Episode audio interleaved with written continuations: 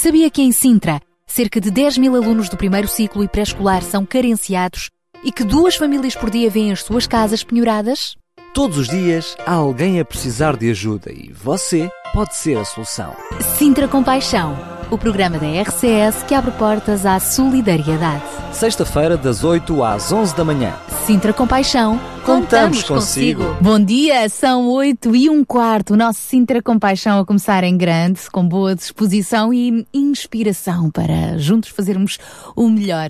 Então é bem-vindo juntos a nós aqui no Sintra Compaixão. Daqui a pouco também já se junta a mim aqui no estúdio João Barros e Daniel Galaio e hoje vamos ter também, como já é habitual, alguns bons convidados aqui conosco.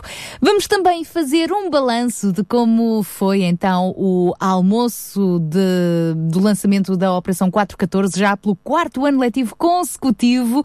Esta eh, iniciativa, esta Operação 414, que apoia crianças entre os 4 e os 14 anos, são cerca de 50 crianças e respectivas famílias do Conselho de Sintra que são então apoiadas durante todo o ano letivo, não só com explicações, mas também uh, indo ao encontro das necessidades da própria família e nada melhor do que começar assim um ano letivo em grande uh, com um almoço onde as crianças são as princesas e os príncipes. Foi o que aconteceu no passado domingo no Hotel Panhalonga, que mais uma vez se associou a esta iniciativa. Cerca de 200 pessoas estiveram presentes. Na realidade, muitas crianças por ali com animação, assim um almoço especialmente confeccionado a pensar nelas. Então nós hoje vamos ter a oportunidade de saber um pouco mais sobre como é que correu este almoço, com que expectativas é que as crianças desta Operação 414 estão então prontíssimas para mais um ano letivo, que de resto já começou, mas é sempre bom começar com a motivação certa para que as coisas comecem melhores, não é? Então, mais daqui a pouco vamos falar sobre isso. Uh, vamos recordar também alguns apelos que temos lançado para uh, ajudar outras crianças da Associação Juvenil Ponto, uma família em específico que está também a ser acompanhada pela Ser Alternativa e lembrar que a sua manta, um cobertor, um saco-cama valem ouro. Então vamos voltar a lembrar também a campanha Troca a tua manta por um sorriso. Tudo isto e muito mais ao longo da nossa emissão de hoje do Sintra Compaixão. Daqui a pouquinho também já vamos receber a nossa amiga Marta Watswood no espaço Weekend. Para já ficamos com Jessie Velasquez. Deus o abençoe, é bom estar consigo.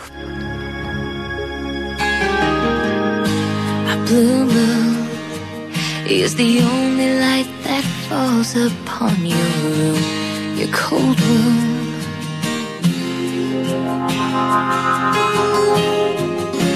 Too soon. There'll be another empty morning in your life, but you'll try again. Though the sun is the only warmth that shines within your heart, your poor heart. Oh, how your dreams have been forsaken. And now it seems your hope's mistaken. But just when you're sure your world is breaking. And it will heal a heart that's grieving. You gotta see, you gotta see. When you believe, you stop believing.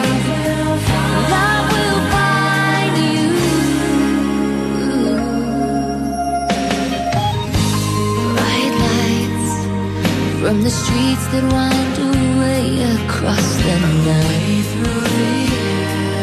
Oh, the endless night. You might go on searching in the shadows, waiting there.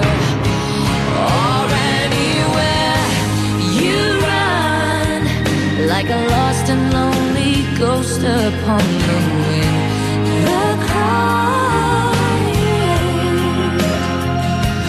hoping to lose the pain you're holding. Walk through a door that's always open into a promise never broken. Love will find you and it will heal a heart that's grieving. It will find you. You're gonna see.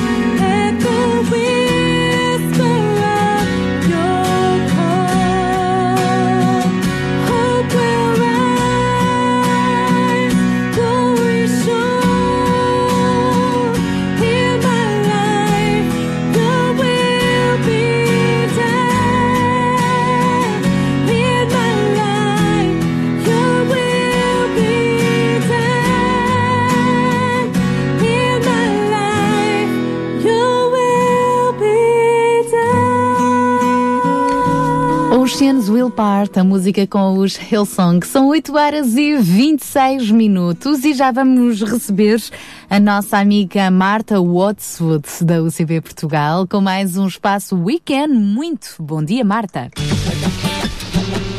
Olá a todos os amigos da RCS do Sintra Compaixão. Eu sou a Marta da UCB Portugal e estamos aqui para mais um weekend. Hoje estava aqui a pensar numa coisa. Quantas vezes é que ouvimos em músicas, videoclipes, blogs, twitters, imagens, o que seja, que nós como jovens temos é de aproveitar para pôr tudo para trás das costas, aproveitar a nossa liberdade, juventude, sermos mais rebeldes, que a nossa criatividade nos deixe, que deixemos de fazer coisas chatas, porque para isso já as pessoas com vidas normais o fazem que o que temos de fazer é viver em grande, intensamente, viver cada vez mais depressa. E depois há aqueles que nos vêm dizer: estes jovens irresponsáveis só pensam em divertir-se, não têm nada na cabeça. E eu, em primeiro lugar, queria perguntar ao pessoal que nos está a ouvir o que é que pensam disto. Será que queremos ser livres e viver intensamente? É assim tão mal como pintam? Olha, eu acho que não. Eu sei que ainda é cedo, deve estar a ir para a escola agora ainda com um bocado de sono, mas amigos, chega de estarmos amarrados. E às vezes são os nossos amigos, mais rebeldes ou que se acham mais rebeldes, que nos amarram nas suas ideias parvas. É tempo de começarmos a viver, começarmos a falar mais alto do que acreditamos, a gritar pelos que não têm voz e que não podem falar. É mesmo verdade. Se temos energia, vamos começar a utilizá-la em ações concretas. Chega de blá blá. É hora de agirmos. Vamos mudar este mundo, não acreditas? O primeiro passo é tornarmos-nos humildes. Ainda temos muito que aprender, crescer e que viver. E queremos fazer tudo isso, não é verdade? Nas próximas semanas vamos continuar a falar sobre como é que podemos viver mais intensamente e utilizar toda a nossa liberdade para mudar o mundo. Eu sou a Marta da UCB Portugal e não percas o próximo weekend. Vamos agir! É isso mesmo, grande Marta. Nossa Marta diz coisas muito assertivas, sem dúvida. Um grande beijinho então para a Marta Watswood lembro, chega de estarmos amarrados, não é? Como dizia agora a Marta, é isso mesmo, livre para viver a vida que Deus nos deu, acreditar nos nossos ideais que, centrados em Cristo, vão mais longe. A propósito, ficamos agora com a música de João Conte, como é bom, e depois vamos receber outro João, Bacos. Senhor, como é bom estar em tua presença, viver nos teus perfeitos caminhos e ser o que sonhaste para mim. Senhor, como é bom estar em tua presença, nos teus perfeitos caminhos e ser o que sonhaste para mim.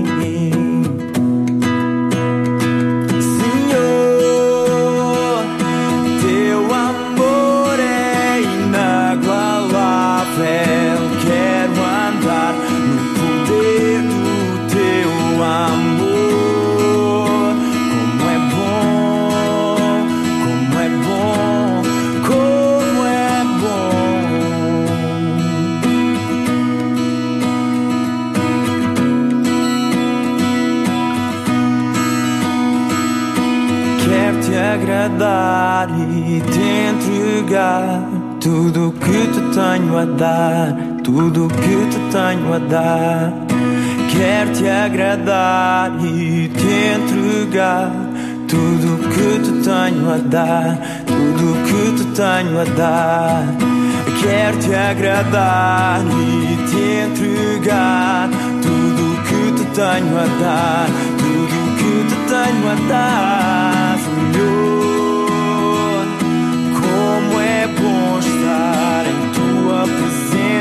Presença,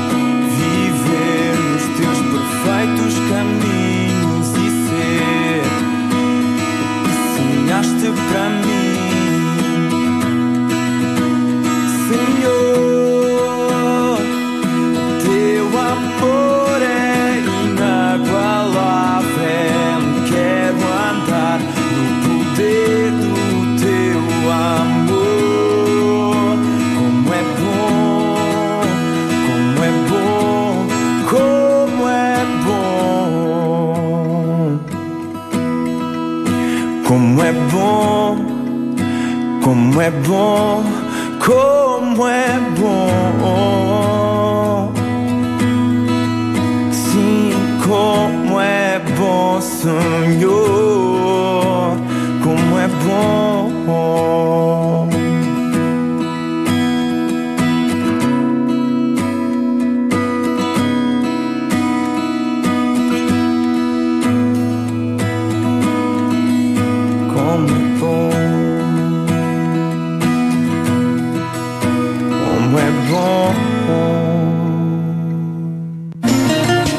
Sintra Compaixão, uma voz amiga.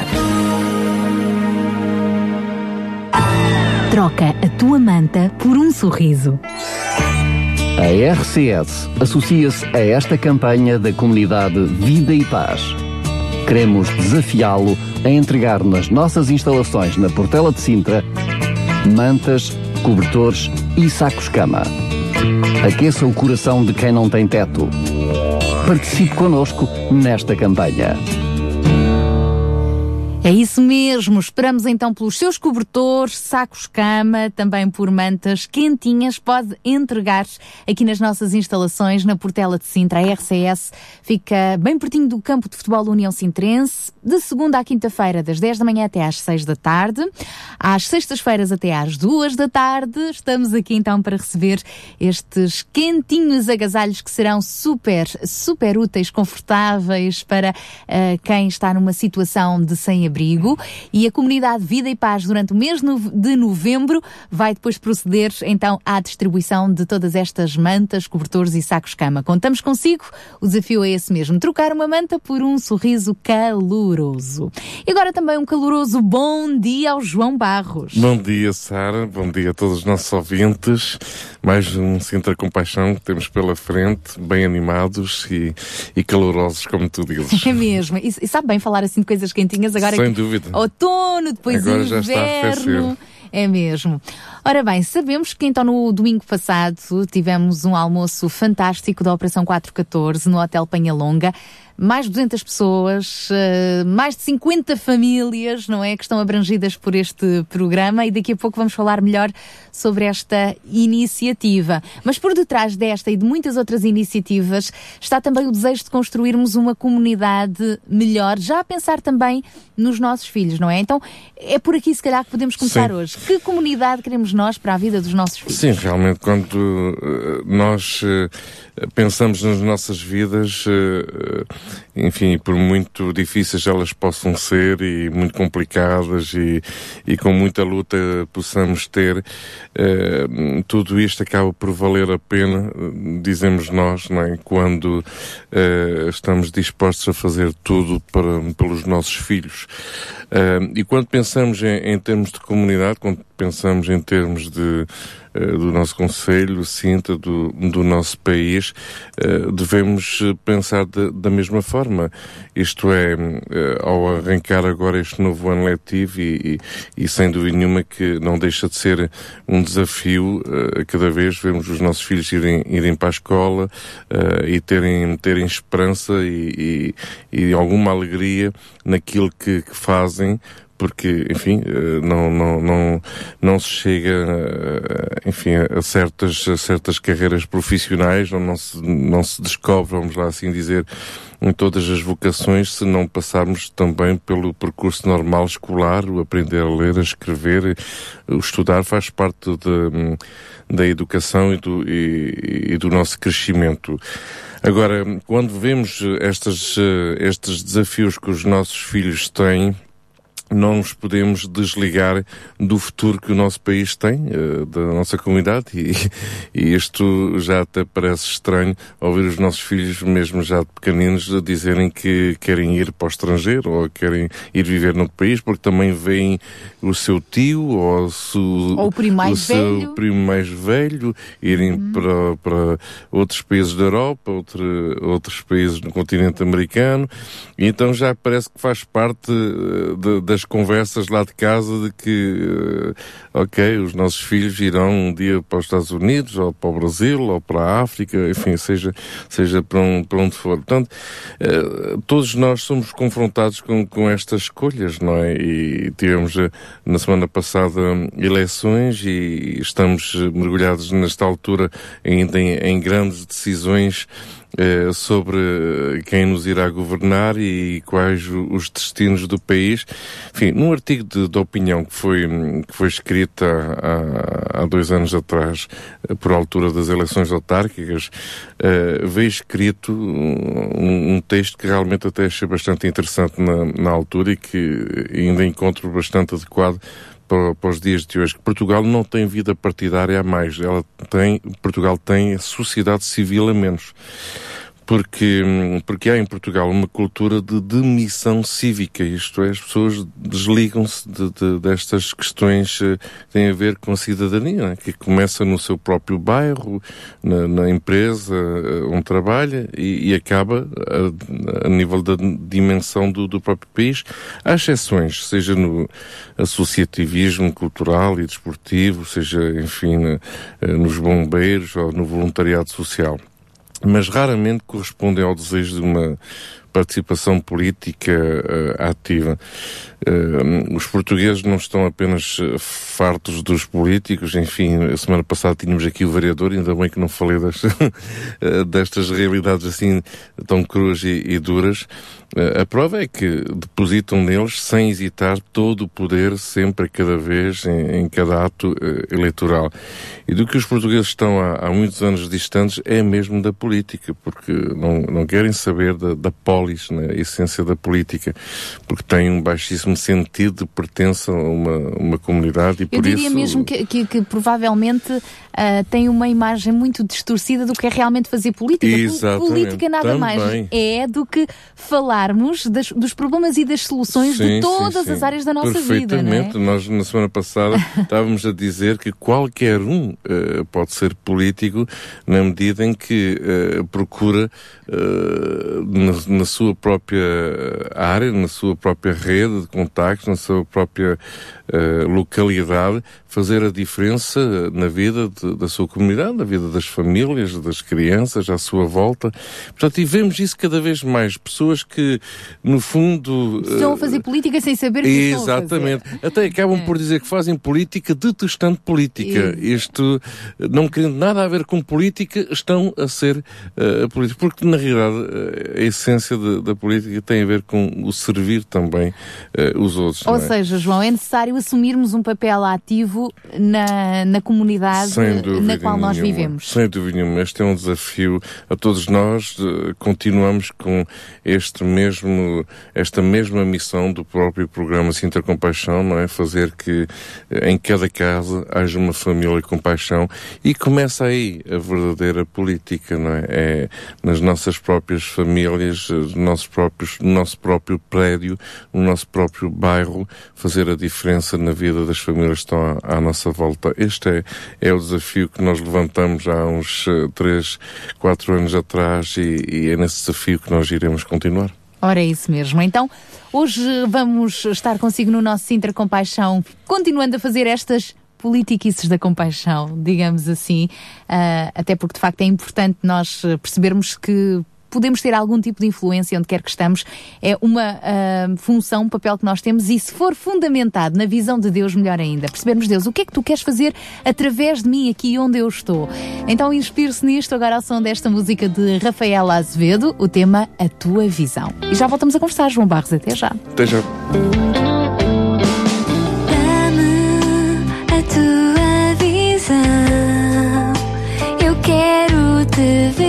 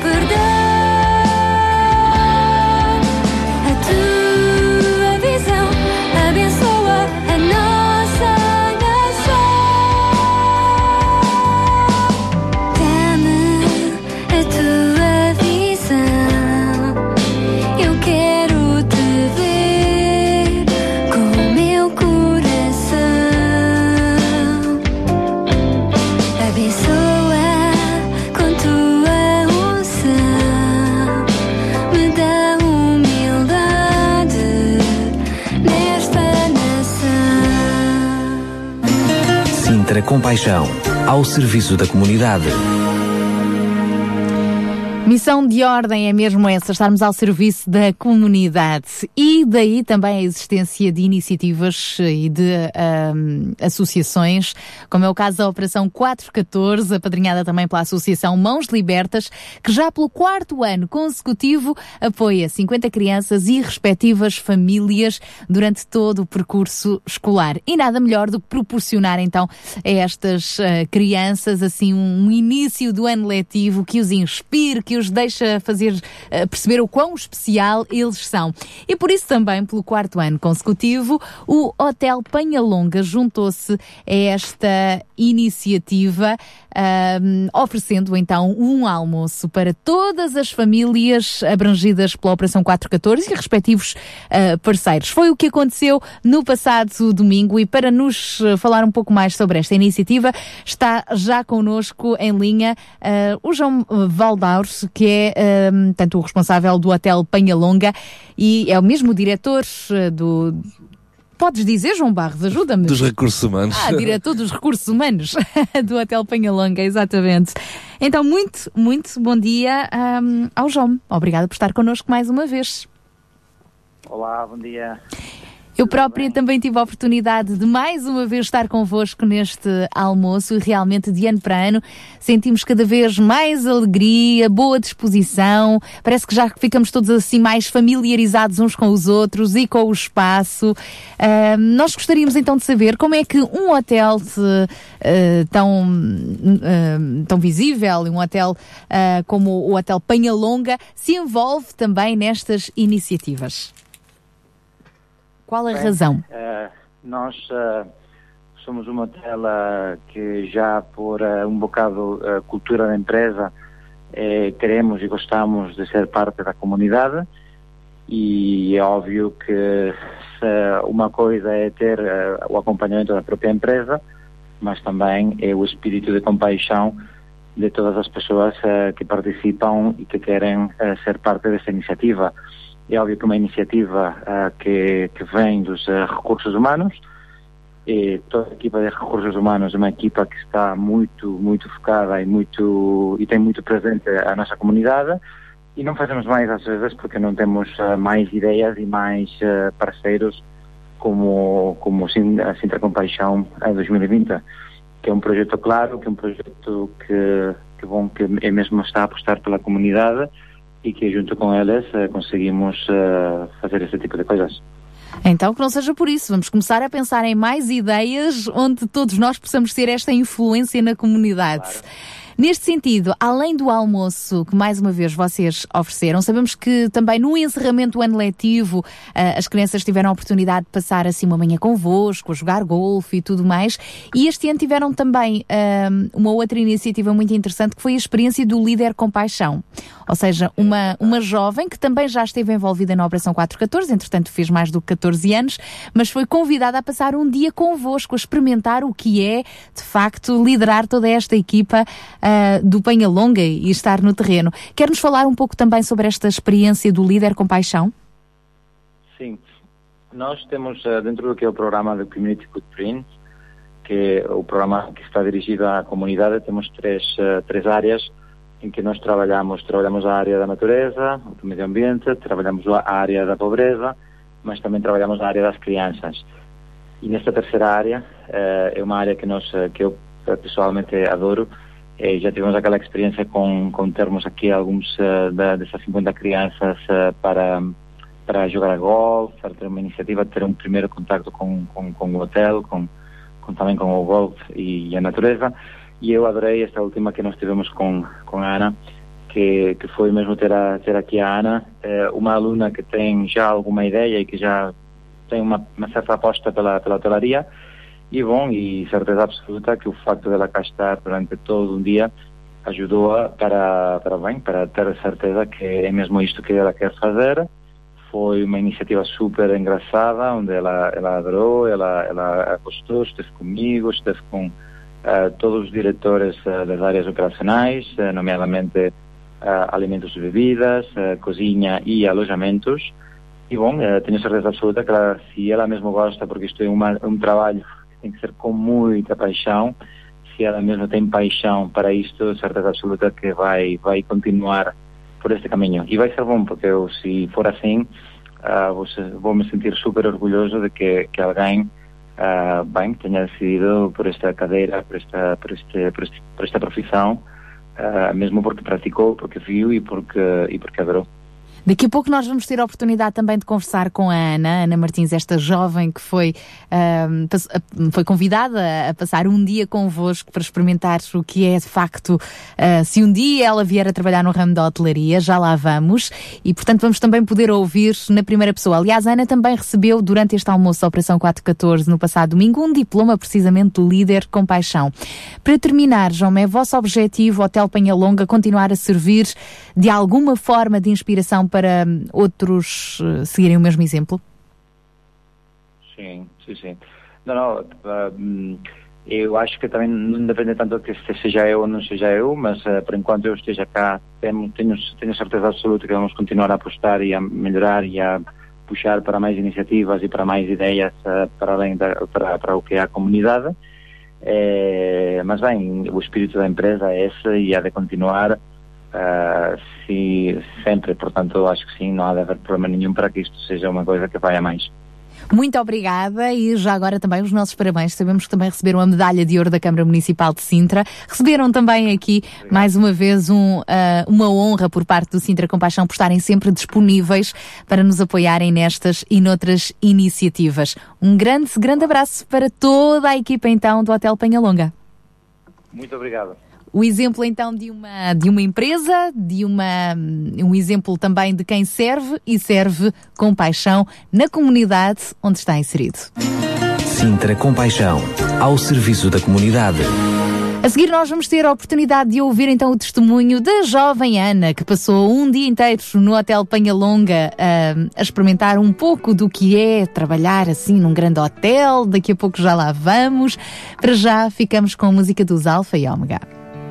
Há um longo caminho que eu tenho de assumir para bem do meu porvir. Que Deus, meu Pai, vai perguntar. Há um longo caminho que tu tens de aprender. Ainda que o saber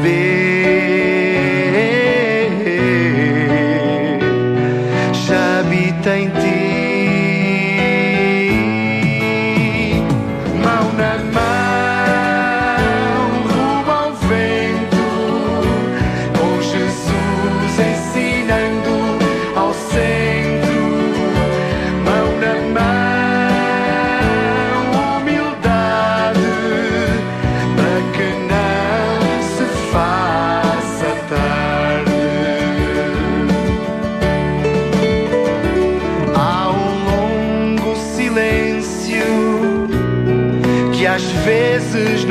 Não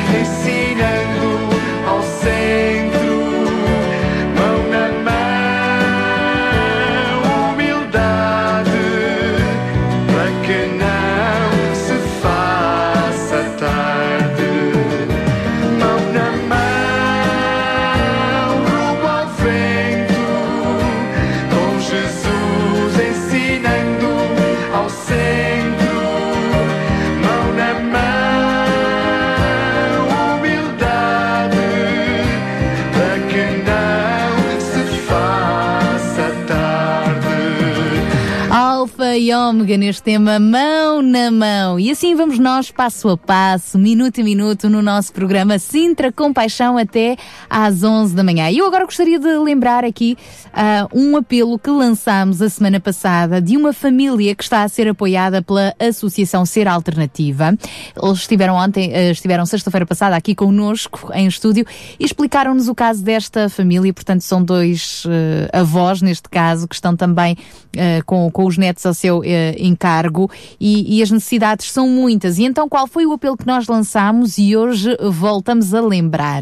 Precisamos então de uma cama de casal com um colchão, um beliche também com colchão para esta família, quatro cadeiras para a sala, duas mesas de cabeceira, duas cômodas, um roupeiro, um frigorífico, um esquentador inteligente, produtos para a higiene habitacional e produtos de limpeza para a higiene pessoal.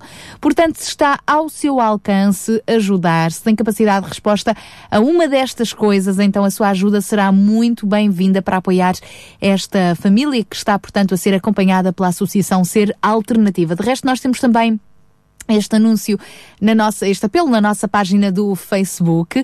Se tem resposta, se pode ajudar. Imaginemos que pode ajudar eh, com um roupeiro, ou com duas mesinhas de cabeceira, ou com produtos de higiene para a casa, ou com um kit de higiene pessoal, então entre em contacto connosco. Lembro então uma cama de casal com colchão, um beliche com colchão, quatro cadeiras para a sala, duas mesas de cabeceira, dois uh, roupeiros, aliás, duas cómodas, um roupeiro, um frigorífico e um esquentador inteligente, além dos produtos de higiene. Portanto, se pode ajudar esta família, o contacto é o 219 10 63 10. Entre em contacto connosco aqui na RCS e nós encaminharemos então para a ser alternativa.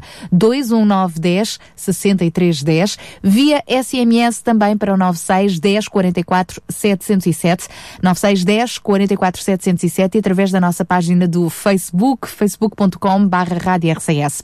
Uma palavra também aos nossos ouvintes que no programa há duas semanas atrás se prontificaram a ajudar uma outra família, neste caso, uh, uma outra família do Pendão com oito, eh, portanto são dois pais e seis, eh, seis filhos eh, que responderam e deram-nos já o sinal de que querem ajudar. Houve quem oferecesse, um, houve quem oferecesse um, uma mobília para o quarto, houve quem oferecesse um micro-ondas, houve quem oferecesse tintas para a casa. Enfim, esse assunto não está esquecido, vai ser encaminhado, portanto esses ouvintes, obrigada pelo contacto, vão ser brevemente contactados então pela Associação Olho Vivo para dar encaminhamento uh, a esse assunto e a esses apelos que entre, a essa resposta aos apelos que entretanto chegamos. Para esta semana recordamos então este apelo da Ser Alternativa, portanto, se pode ajudar-nos a ajudar esta família, já sabe, entre em contacto connosco 21910 6310 via SMS para o 96 10 44 707 e através da nossa página do Facebook. Às vezes parece que somos muito ambiciosos, não é? Que estes apelos são assim com muitas coisas difíceis de conseguir, mas Deus é bom. Acreditamos também na generosidade dos nossos ouvintes e a verdade é que até aqui sempre têm chegado respostas dali, da colada, com o outro.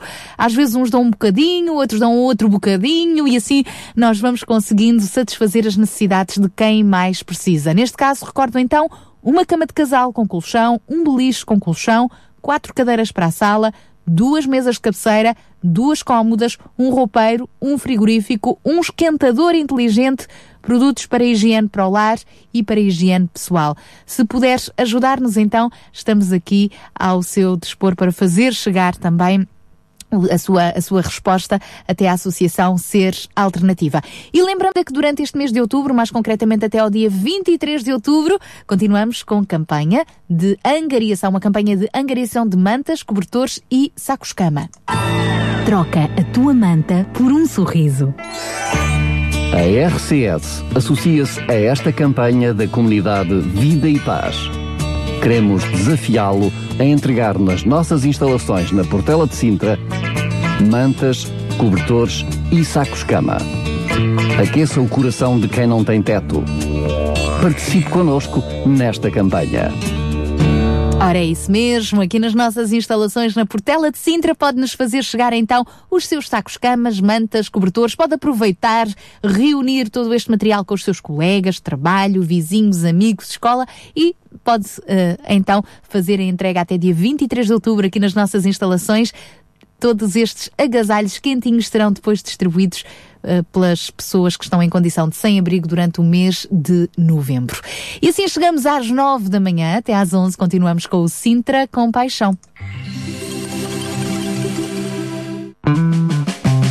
Amigos da RCS. Faça parte deste projeto. Ser um amigo da Rádio RCS, É abraçar um projeto de comunicação dirigido a todos. pois todos somos importantes, todos procuramos um sentido para a vida. Seja um amigo da RCS. Ao apoiar-nos, está a contribuir para que este projeto transmita uma mensagem de esperança E de fé. Mais informações em radiorcs.pt ou ligue para o 219 10 63. 10. Faça parte deste projeto. Amigos da RCS. Ajude-nos a emitir esperança.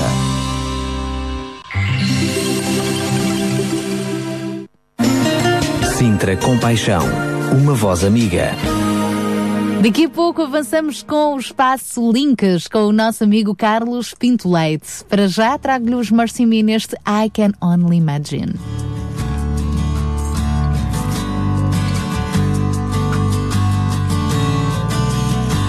I can only imagine what it will be like when I walk by your side. I can only imagine what my eyes will see when your face is before me. I can only imagine, yeah. Only imagine.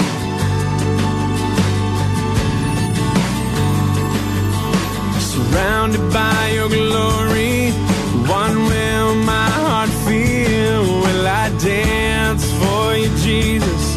Or in awe of you be still? Will I stand in your presence? Or to my knees will I fall? Will I sing hallelujah? Will I be able to speak at all? I can only imagine. I can only imagine. I can only imagine when that day comes and I find myself standing in the sun. I can when all I will do is forever, forever worship you. I can only imagine, yeah. Surrounded by your glory, what will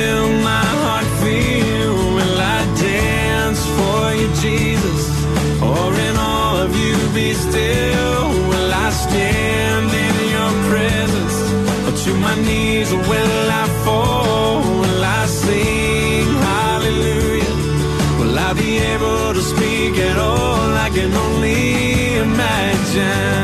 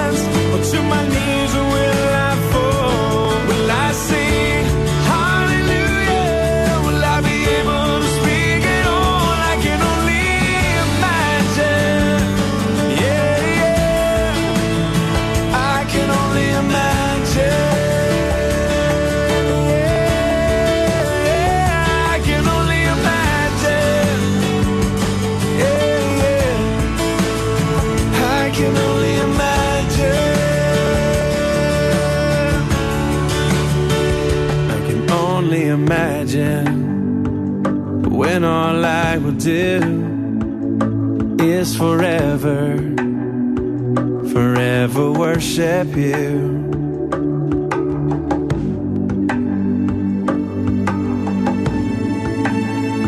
I can only imagine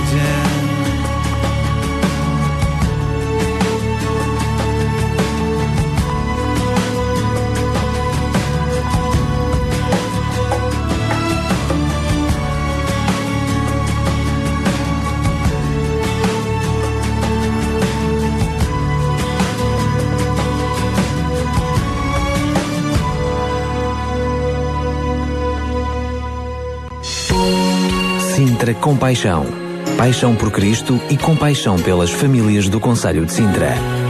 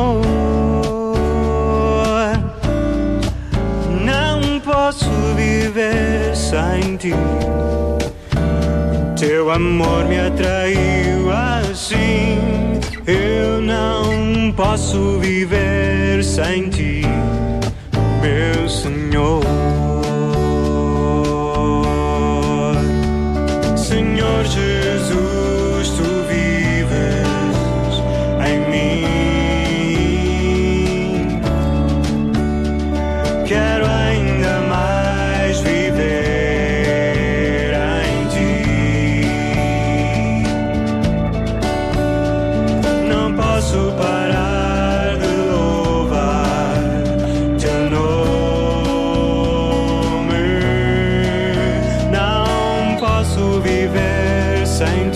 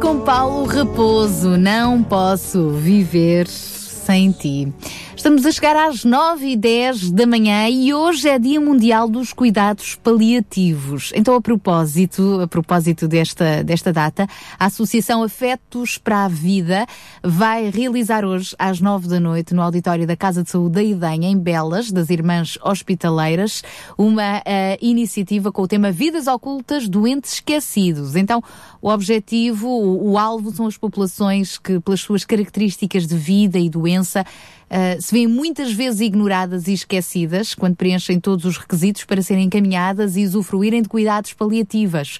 Então é importante muitas vezes cruzar estes caminhos entre quem precisa destes cuidados e quem tem uh, disponibilidade para os fazer.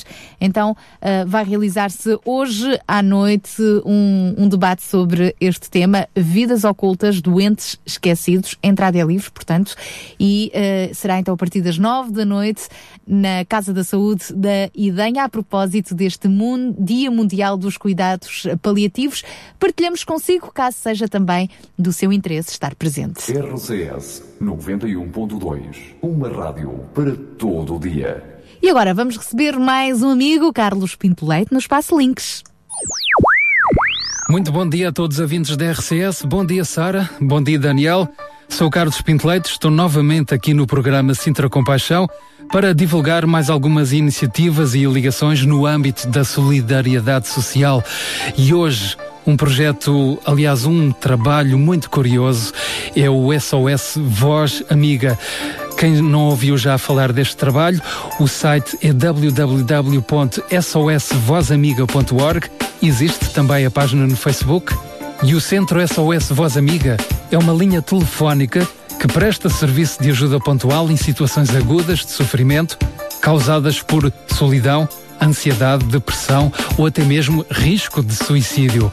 Esta linha foi criada em Portugal em outubro de 1978 e o Centro SOS Voz Amiga funciona todos os dias entre as 16 e as 24 horas. Sabiam que muitas das pessoas que ligam para esta linha são crianças? Exatamente. Muitas crianças ligam para a linha SOS Criança dizendo que têm muito medo porque os pais discutem muito e relacionam essas situações com o desemprego. E na maioria são menores, com idade entre os 10 e os 12 anos e que ainda se queixam de ficarem sozinhos, trancados em casa, enquanto os pais vão trabalhar. No site do Centro SOS Voz Amiga é possível conhecer um pouco do seu historial e também estão lá, estão lá os contactos telefónicos para quem necessite de ajuda. E a propósito de ajuda, como é que podemos ajudar o Centro SOS Voz Amiga? Doando 0,5% do nosso IRS, aquilo que se chama o IRS solidário, a favor desta instituição, ou através também da telecontribuição, ou seja, basta fazer uma chamada para contribuir com um pequeno valor a favor deste centro SOS Voz Amiga. Também através de donativos e ainda o voluntariado. Mas atenção, para ser voluntário do SOS Voz Amiga é necessário preencher alguns requisitos e aqui ficam alguns dos principais. Estar motivado para ajudar exclusivamente ao telefone, submeter-se a uma seleção e informação adequadas e também garantir o rigoroso anonimato, quer de quem telefona, quer da parte de quem atende o telefone. E é necessário também ter um equilíbrio emocional bem estável. É necessário também criar uma relação de empatia com a pessoa que telefona a pedir ajuda e saber escutar e acompanhar o outro na sua viagem sem comportamentos diretivos e sem exercer pressão de qualquer tipo, seja ela religiosa, política ou ideológica. Os voluntários do Centro SOS Voz Amiga não oferem qualquer remuneração, obviamente. Os voluntários assumem a responsabilidade por um serviço público e comprometem-se a cumprir o um mínimo de três turnos num total de 12 horas mensais, em horário variável, e assistir a três reuniões semanais em que se discutem com os técnicos e os restantes voluntários as dificuldades encontradas nas chamadas telefónicas. Se tem interesse em oferecer-se como voluntário, pode fazê-lo inscrevendo-se online no próprio site ou através do e-mail ou através de correio. Fica novamente a referência do site www.sosvozamiga.org e não esqueçam a página de Facebook SOS Voz Amiga. Da minha parte por hoje é tudo. Foi novamente um prazer estar convosco. aqui na RCS, no programa Sintra Compaixão. Prometo voltar para a semana com mais notícias, com mais divulgação no âmbito da solidariedade social. Até lá, tenham um excelente fim de semana. Obrigada então a este nosso amigo Carlos Pinto Leite. Interessante então ficarmos a conhecer este SOS Voz Amiga, uh, percebermos também como é que poderemos uh, apoiar e ao mesmo tempo usufruir em caso de necessidade. Continuamos consigo e agora trazemos-lhe mais outra voz amiga. Ela chama-se Rafaela Pinho, vem do outro lado do Atlântico, é verdade. Lançou agora um novo tema que se chama Até Lá. Pois é, nós temos promessas, promessas de Deus, não é? Sabemos que um dia tudo vai melhorar melhorar. Mas e até lá? Até lá muitas vezes é difícil, não é? Até lá é difícil suportar, até lá é difícil aguentar, até lá precisamos, se calhar, de uma voz SOS amiga, não é? Então, até lá, fique também com esta música para o encorajar na caminhada. Até que tudo em tua vida melhore, até lá, até lá seja forte.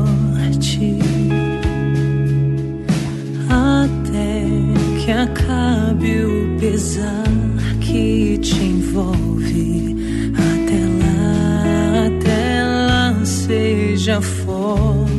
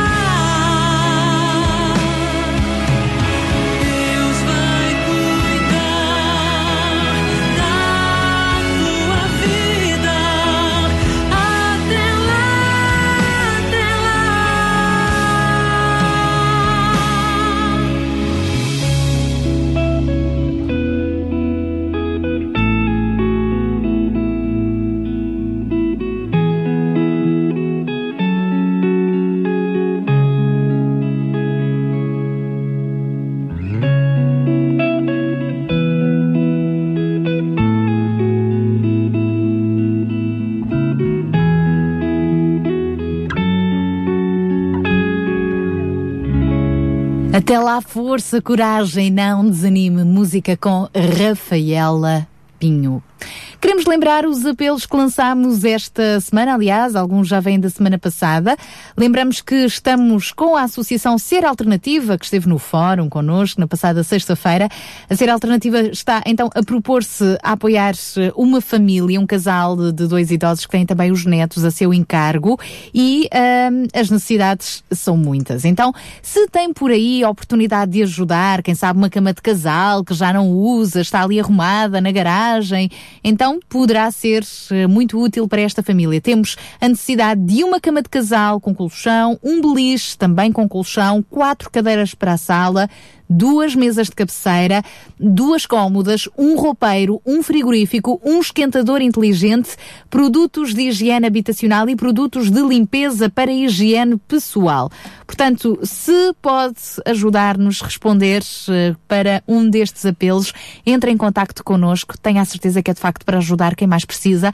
O telefone é o 21910 6310, 21910 6310, via SMS também para o 96 10 44 707, se prefere enviar uma mensagem escrita, 96 10 44 707 e através da nossa página do Facebook, facebook.com barra rádio RCS.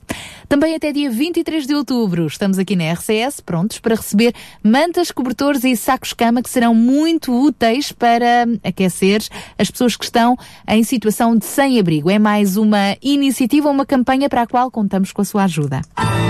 Troca a tua manta por um sorriso. A RCS associa-se a esta campanha da comunidade Vida e Paz.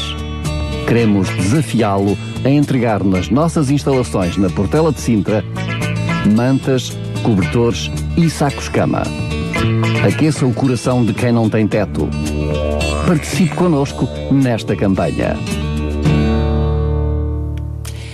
São já 9h20. A seguir vamos receber as nossas mulheres de esperança. Mas antes, João Barros, queres nos antecipar um pouco do que vai ser o fórum da próxima hora? Sim, um, ainda no seguimento de, da nossa introdução, um, nós já tínhamos referido isso, inclusive, há, algum tempo. Uh, nós, como cristãos, sempre temos o, o desafio de sabermos uh, onde começa a nossa cidadania e o nosso cristianismo. É? Portanto, muitas vezes acabamos por ser confrontados por estas duas realidades e, sobretudo, quando vivemos períodos uh, de eleições ou quando devemos até, inclusive, opinar sobre questões que, que ouvimos na televisão, nos noticiários, ou falamos com os nossos colegas de trabalho, eh, constantemente na nossa mente, como cristãos, eh, sempre temos aquele filtro, não é? Quando falamos de política ou decisões sobre a questão dos refugiados, por exemplo, foi um, um dos assuntos que foram bastante eh, veiculados na, nas últimas semanas e isso levou-nos a, a refletirmos como cristãos o que é que devemos pensar, o que não devemos pensar, o que devemos fazer, o que não devemos fazer, será que isto é normal, não é normal, enfim. E, e realmente, quando, quando pensamos sobretudo na, nas questões sociais e, e, sobretudo nesta temática uh, da compaixão, uh, muitas vezes uh, somos confrontados, inclusive com a nossa própria maneira de ser, o nosso temperamento,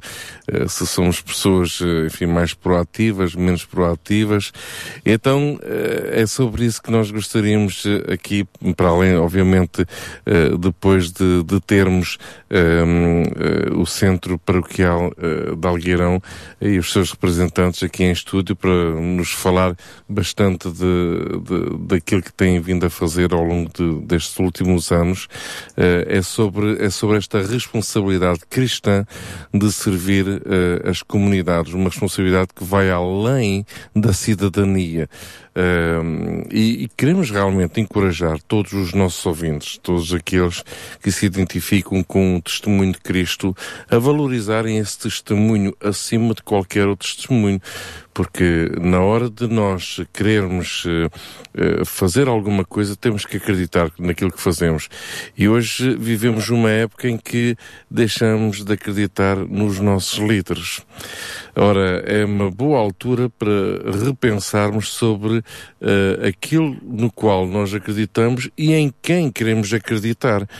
E como cristãos, sem dúvida nenhuma que uh, a nossa maior convicção é uh, de acreditar não só em Deus, uh, mas também na palavra de Deus, na Bíblia. E essa, essa é a nossa referência, esse é o, no, esse é o nosso manual e é, é sobre isso que nós alicerçamos as nossas vidas. E é sobre isso que iremos falar. Está combinado, então. Já lá vamos, na próxima hora.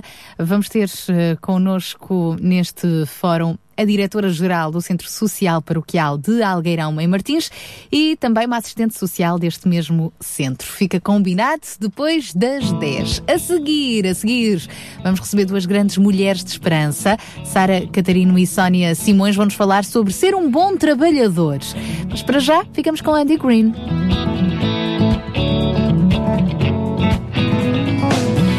I'm trading my sorrows. I'm trading my shame. I'm laying them down for the joy of the Lord. I'm trading my sickness. I'm trading my pain. I'm laying them down for the joy of the Lord. Lord, yes, Lord, yes, yes, Lord. Yes, Lord, yes, Lord, yes, yes, Lord. Yes, Lord, yes, Lord, yes, yes, Lord, amen. I'm pressed but not crushed, persecuted, not abandoned, struck down but not destroyed. I am blessed beyond the curse, for his promise will endure. That his joy is gonna be my strength. Though the sorrow may last for the night, his joy comes with the morning. I'm trading my sorrows,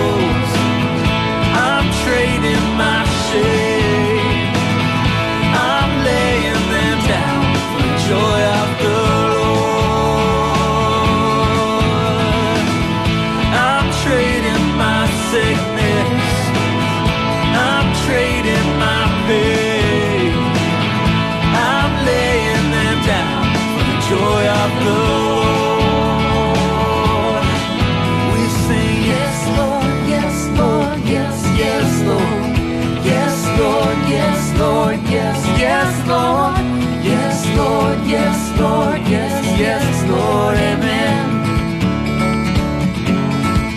We sing yes, Lord, yes, Lord, yes, yes, Lord, yes, Lord, yes, Lord, yes, yes, Lord, yes, Lord, yes, Lord, yes, yes, Lord, Amen. Though the sorrow may last for the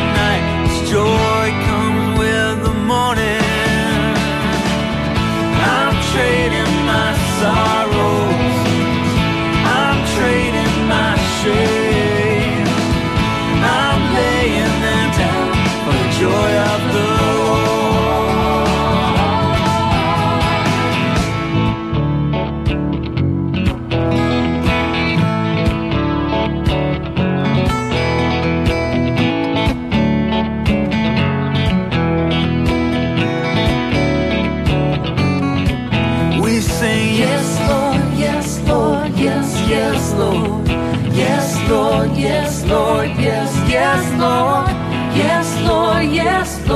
Yes, yes, Lord, Amen. We sing yes, Lord, yes, Lord, yes, yes, Lord, yes, Lord, yes, Lord, yes, yes, Lord, yes, Lord, yes, Lord, yes, yes, Lord, Amen. I'm trading my sorrows.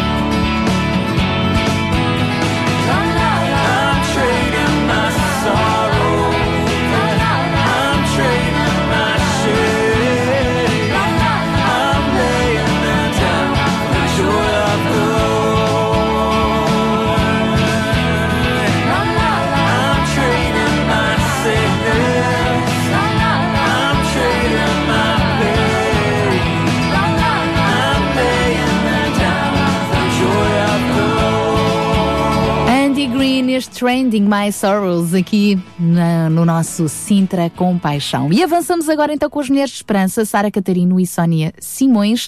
Hoje vão-nos falar sobre ser um bom trabalhador. Mulheres de Esperança. Música, entrevistas, temas do seu dia a dia. Para mulheres que teimam em ter fé na vida. Bom dia, boa tarde ou boa noite, conforme a hora que nos sintoniza na sua estação de rádio. Estamos felizes que esteja connosco mais uma vez. Felizes mesmo. Este programa Mulheres de Esperança foi feito para si e a pensar em si. Sabe, o bom acerca de um programa de rádio é que pode ser escutado enquanto fazemos outras atividades. Pode cozinhar, limpar a casa, arrumar a sua secretária e colocar em ordem o trabalho que tem no escritório. Há muita gente que nos escuta no seu local de trabalho. Sei que isso acontece. O importante é não se, não se distrair com o programa quando tem um trabalho que precisa ser feito. Entendo o que eu quero dizer? Claro que eu entendo. O trabalho que nos dão a fazer exige compromisso e responsabilidade. Vamos falar sobre isso um pouquinho hoje e voltamos já depois de ouvir esta música. Me proteges porque espero em ti, porque me aceitas, sou feliz. És o meu refúgio, a minha proteção, guias meu caminho, sou feliz.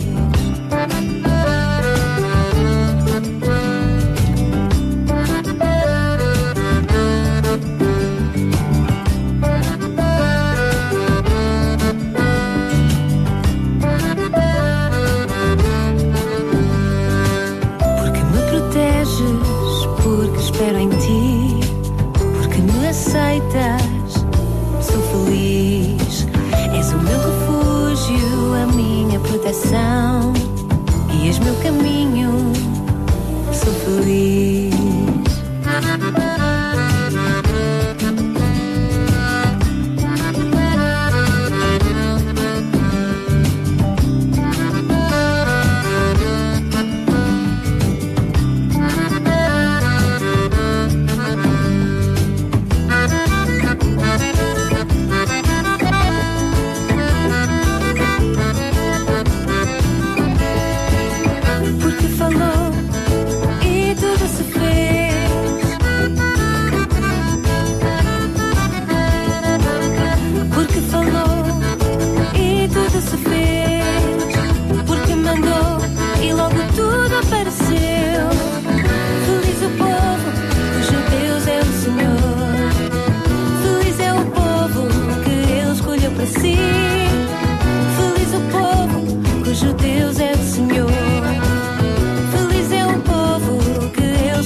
see.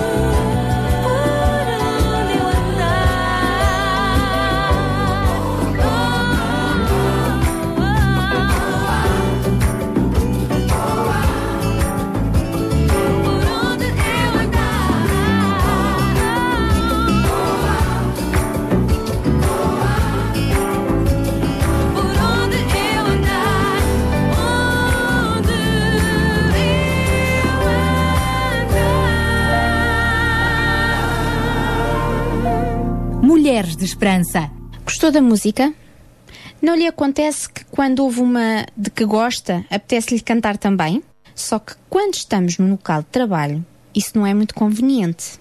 além de que faria os seus colegas de trabalho pararem de trabalhar para ouvir a nova estrela da canção. Olha, do que é que tu te lembras, Sara? Mas na realidade tens razão.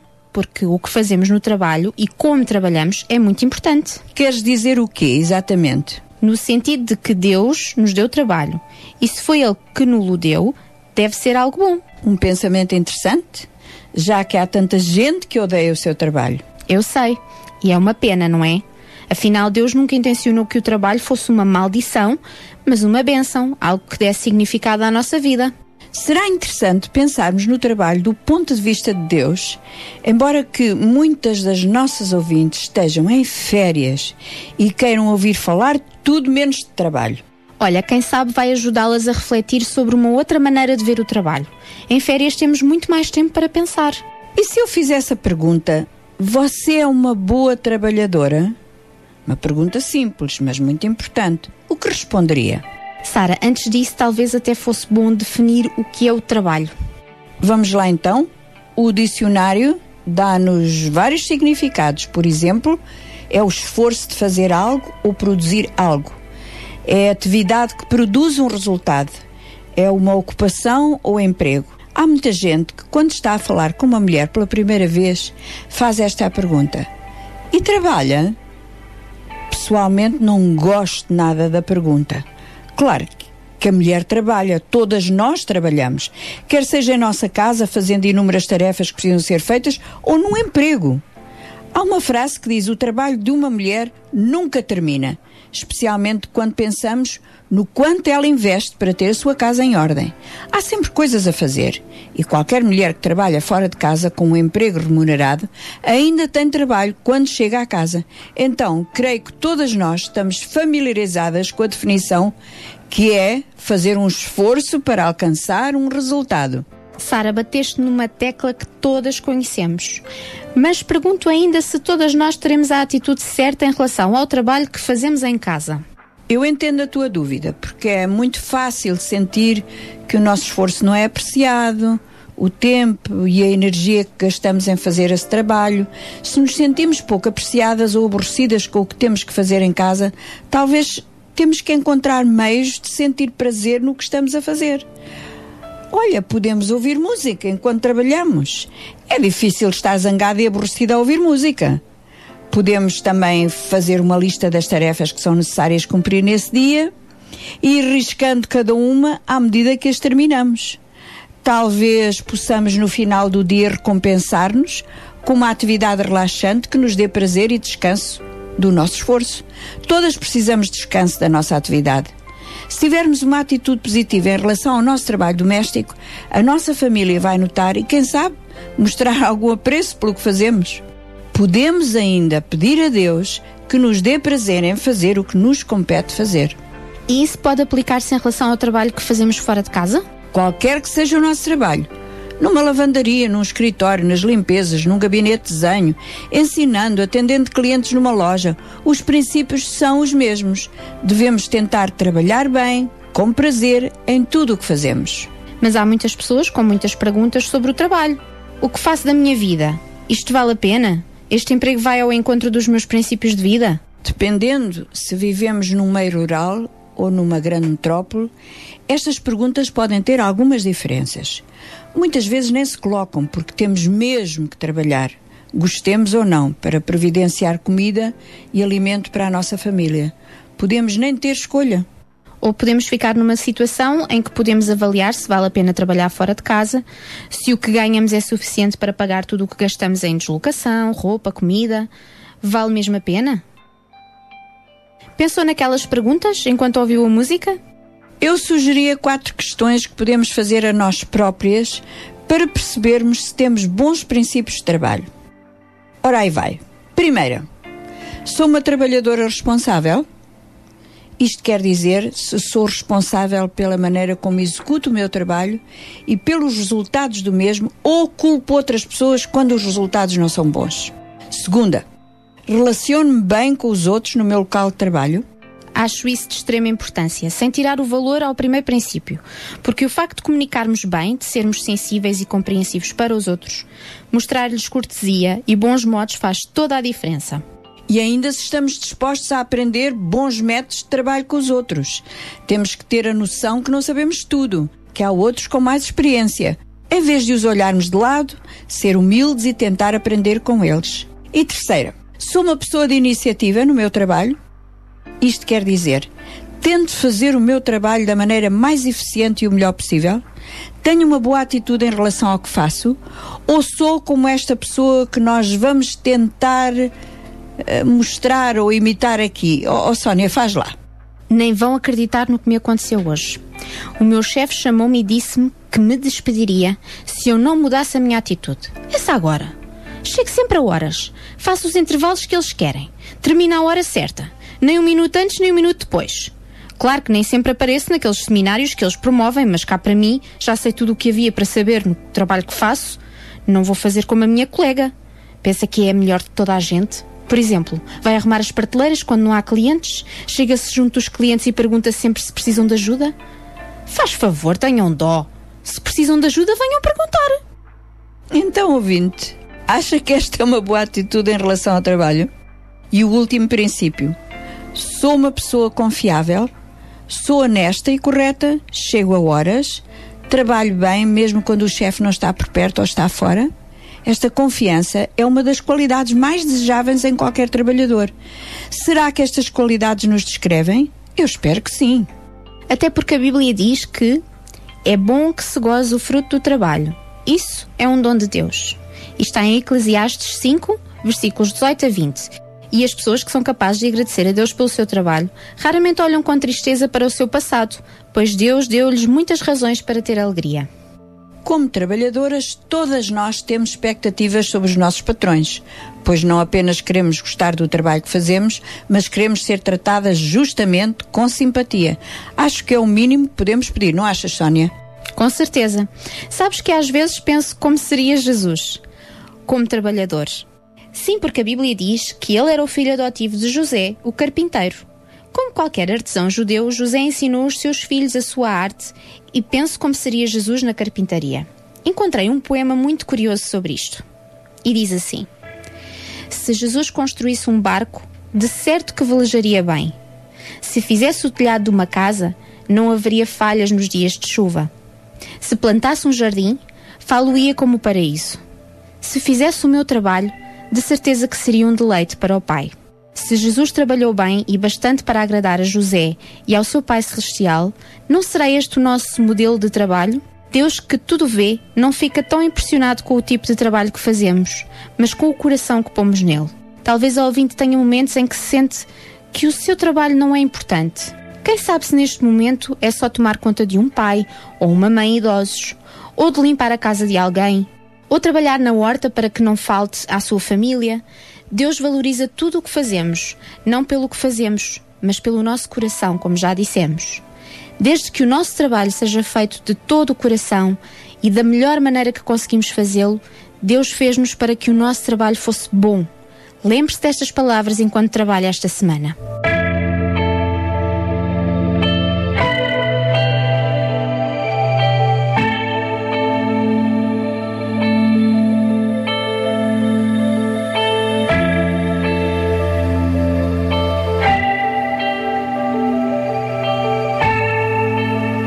A nossa história hoje é baseada numa outra escrita na Bíblia, no Evangelho de São Mateus, no capítulo 20. E lá ela chama-se a parábola dos trabalhadores da vinha.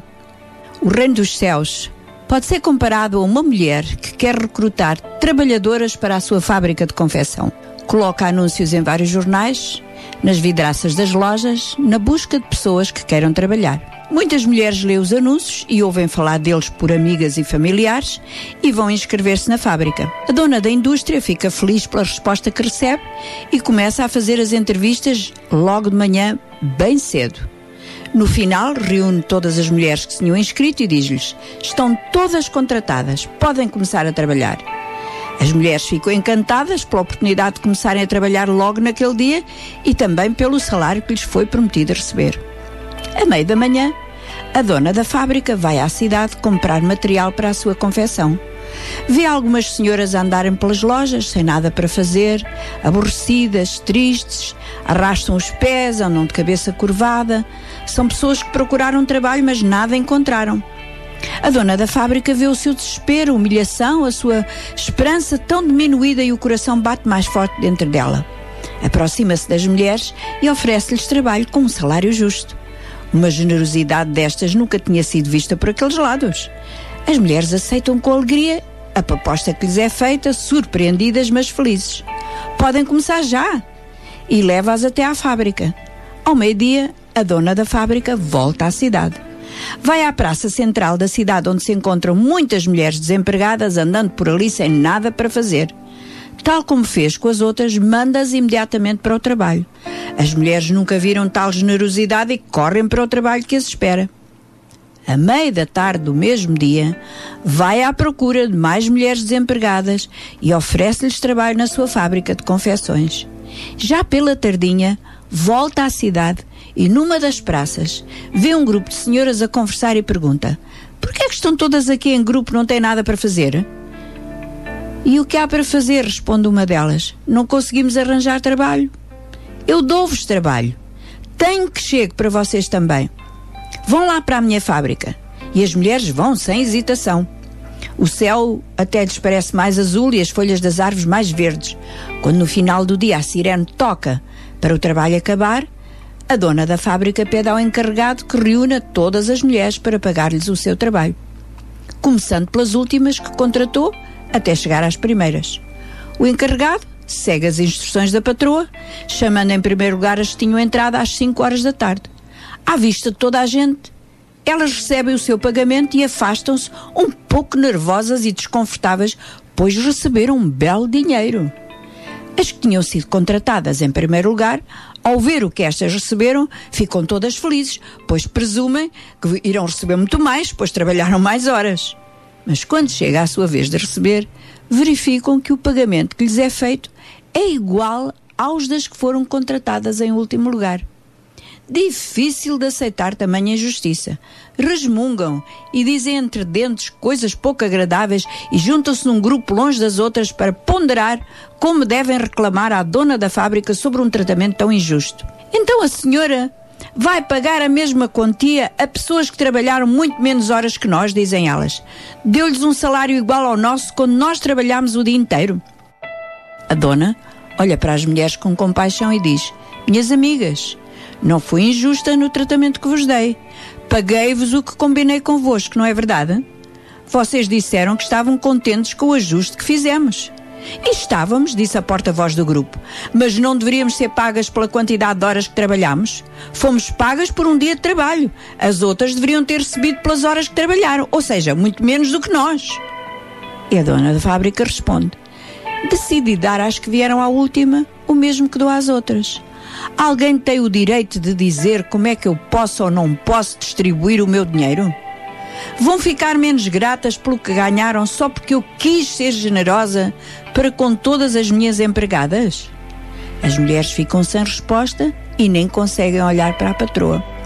Foi uma lição dura de aprender, mas por fim as trabalhadoras entenderam a bondade e a generosidade da mulher que lhes dera emprego e sentiram-se humildes diante de tal gesto. O reino de Deus é assim. Todos os que vierem e entrarem no reino, ao colocarem em Jesus Cristo a sua fé, serão tratados igualmente. Deus dará a mesma recompensa aos que estão no reino há muito tempo e aos que entraram à última hora. Todos são tratados da mesma maneira justa e generosa. Os primeiros serão tratados como os últimos. Esta é apenas uma parábola, uma história. Não poderia acontecer num lugar onde as leis do trabalho tivessem que seguir certas normas. Mas o que Jesus queria ensinar-nos tem a ver com o amor e generosidade do nosso Pai Celestial, o modo como Ele nos vê. Às vezes achamos que porque fazemos muito para Ele ou para o bem dos outros temos que ser tratados de maneira diferente. Mas o seu amor não tem medida nem padrão humano. É amor puro para todos. Que em todos os momentos da sua vida ouvinte possa sentir este amor, esta bondade cercá-la, seja no trabalho ou no lazer, na azáfama ou no descanso de férias. Deus é muito bom, sempre, sempre.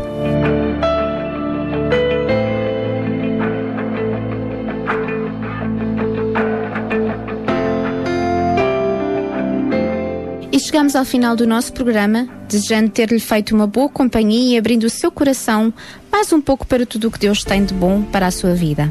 Para a semana voltaremos e Deus a abençoe. Mulheres de Esperança. O programa para mulheres que teimam em ter fé na vida. Uma produção da Rádio Transmundial de Portugal. Um beijinho para as nossas queridas mulheres de esperança que regressam então na próxima sexta-feira. Daqui a pouco vamos também avançar com o nosso fórum de hoje, o Fórum Compaixão, e eh, vamos também ouvir o João Barros a partilhar connosco mais um pensamento. Para já ficamos com este tema para si.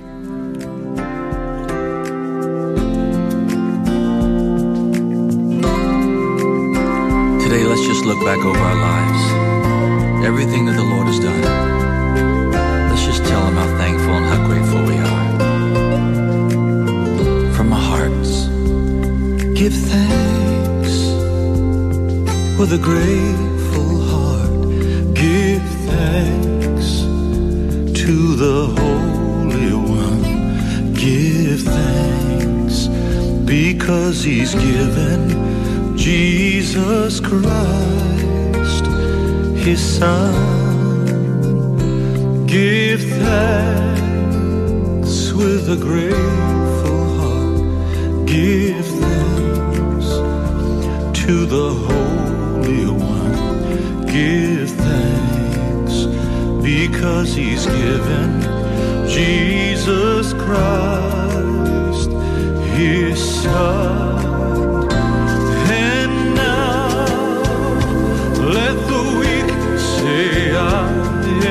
Strong. Let the poor say, I am rich because of what the Lord has done for us.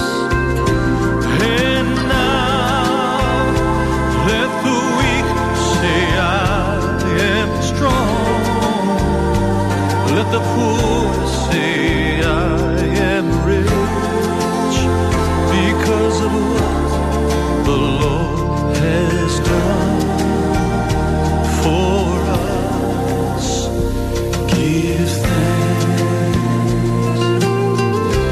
Lord,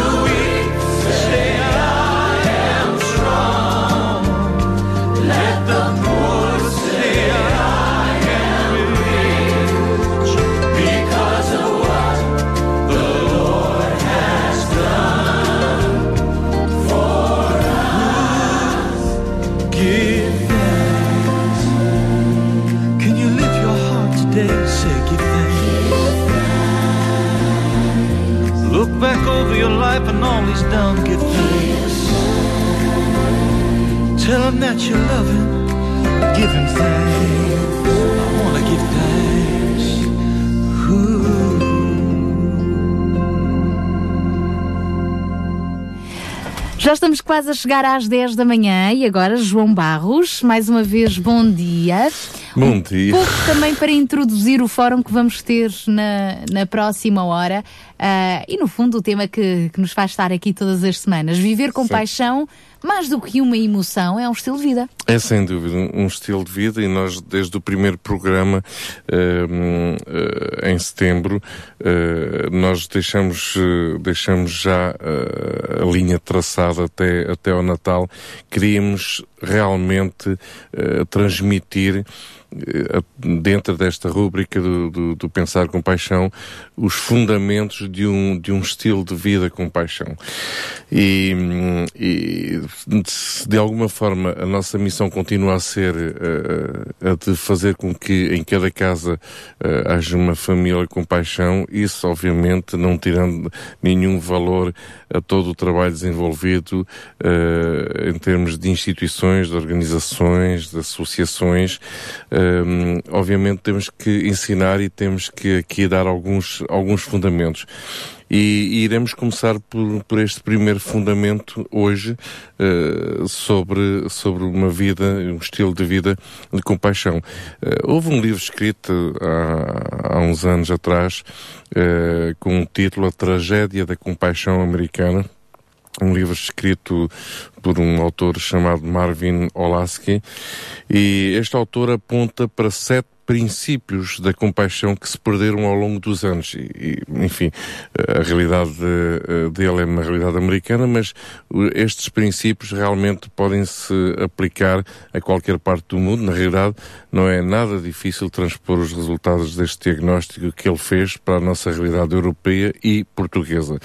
Portanto iremos eh, nestes próximos programas eh, fundamentarmos um pouco sobre, sobre estes princípios e o primeiro dos quais eh, ele eh, aponta como sendo eh, algo fundamental, importante, é o princípio da filiação. Isto é, às vezes há, há termos que nos deixam assim um pouco sem saber muito bem, mas o que, é que, é que é que isto quer dizer? Um princípio da compaixão, um, um dos principais princípios da compaixão eh, é a filiação. Então, filiação eh, no quê?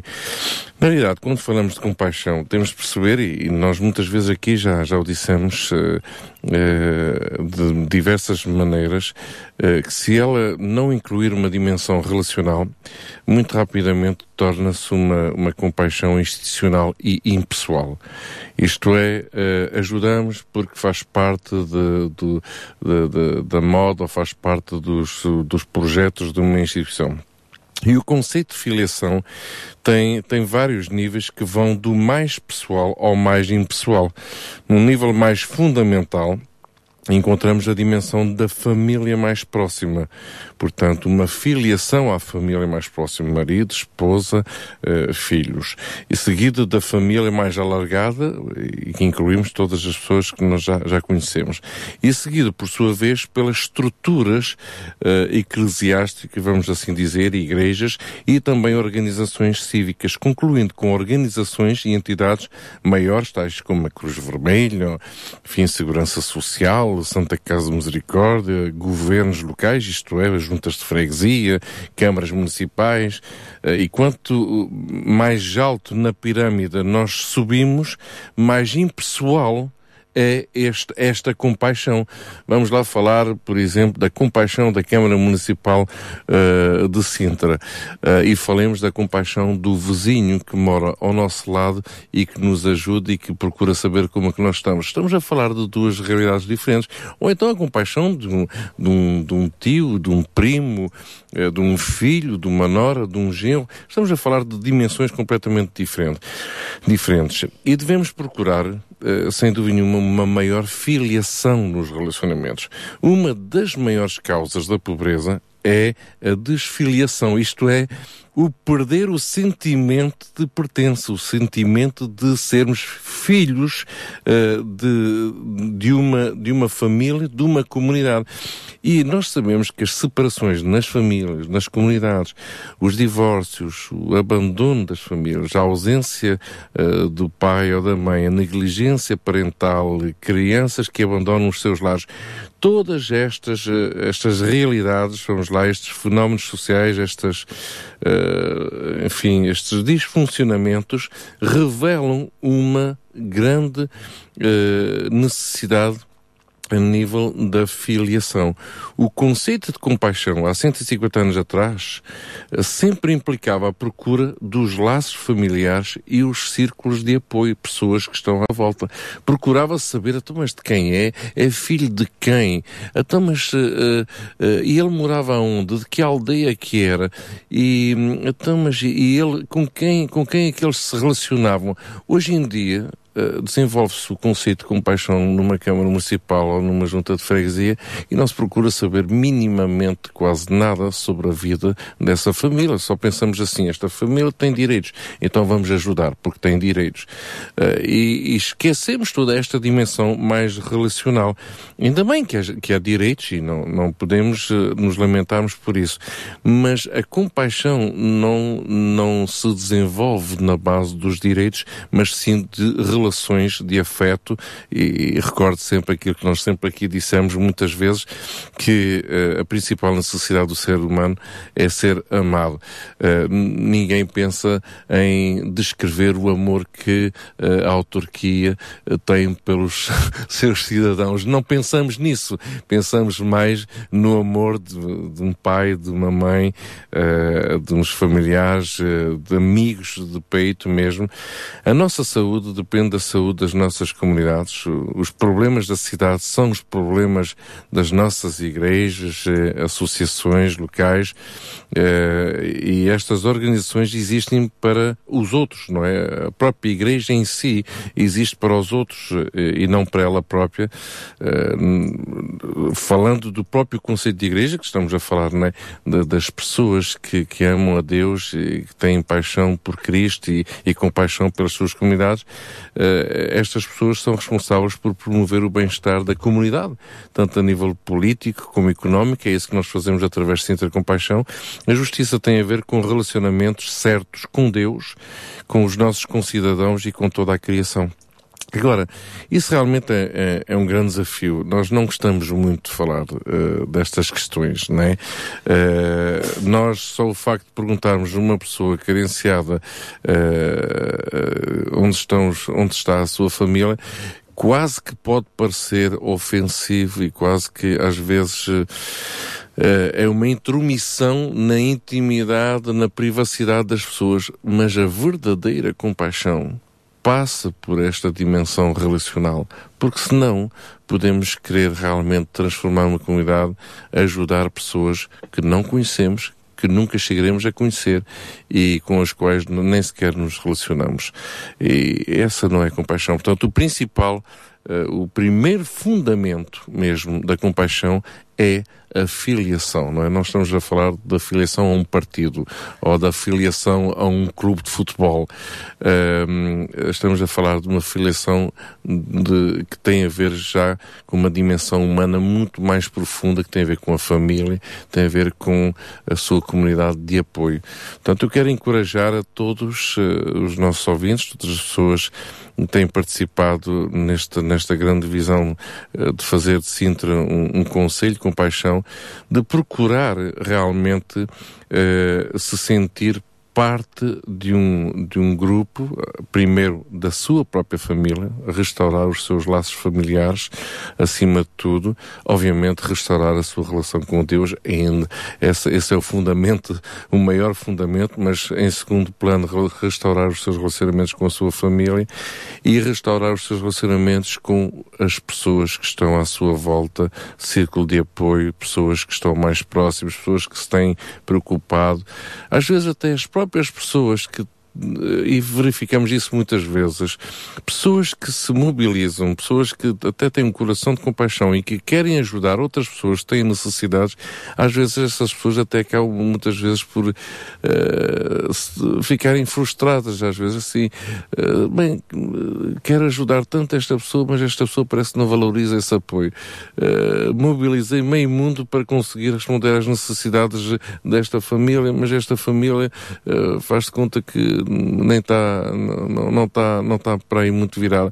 Então, eh, isto às vezes até eh, desperta em nós alguns sentimentos, algumas frustrações. Nós sabemos que não fazemos isso unicamente uh, por sermos boas pessoas ou, ou, ou, por querer ajudar o próximo. Fazemos em obediência a Deus e, e fazemos por amor a Deus. Uh, é Deus que nos motiva não é a necessidade que nos motiva, eh, nem é a visibilidade que nos motiva, é, é, mesmo o amor de Deus. Então quero encorajar todas as pessoas a refletirem sobre a necessidade de ser filho de Deus acima de tudo e acima de tudo também, e depois com, com a sua própria família. Obrigada, João Barros. Vamos continuar já a seguir com o nosso fórum. Sintra Compaixão paixão por Cristo e compaixão pelas famílias do Conselho de Sintra.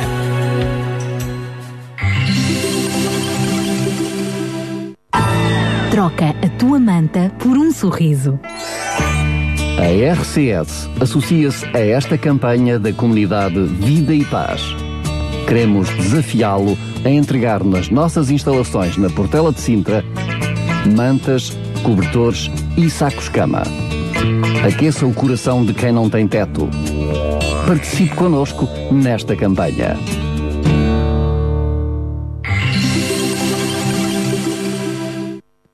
Sabia que em Sintra, cerca de 10 mil alunos do primeiro ciclo e pré-escolar são carenciados e que duas famílias por dia vêm as suas casas penhoradas? Todos os dias há alguém a precisar de ajuda e você pode ser a solução. Sintra Compaixão, o programa da RCS que abre portas à solidariedade. Sexta-feira, das 8 às 11 da manhã. Sintra Compaixão, contamos, contamos consigo. consigo.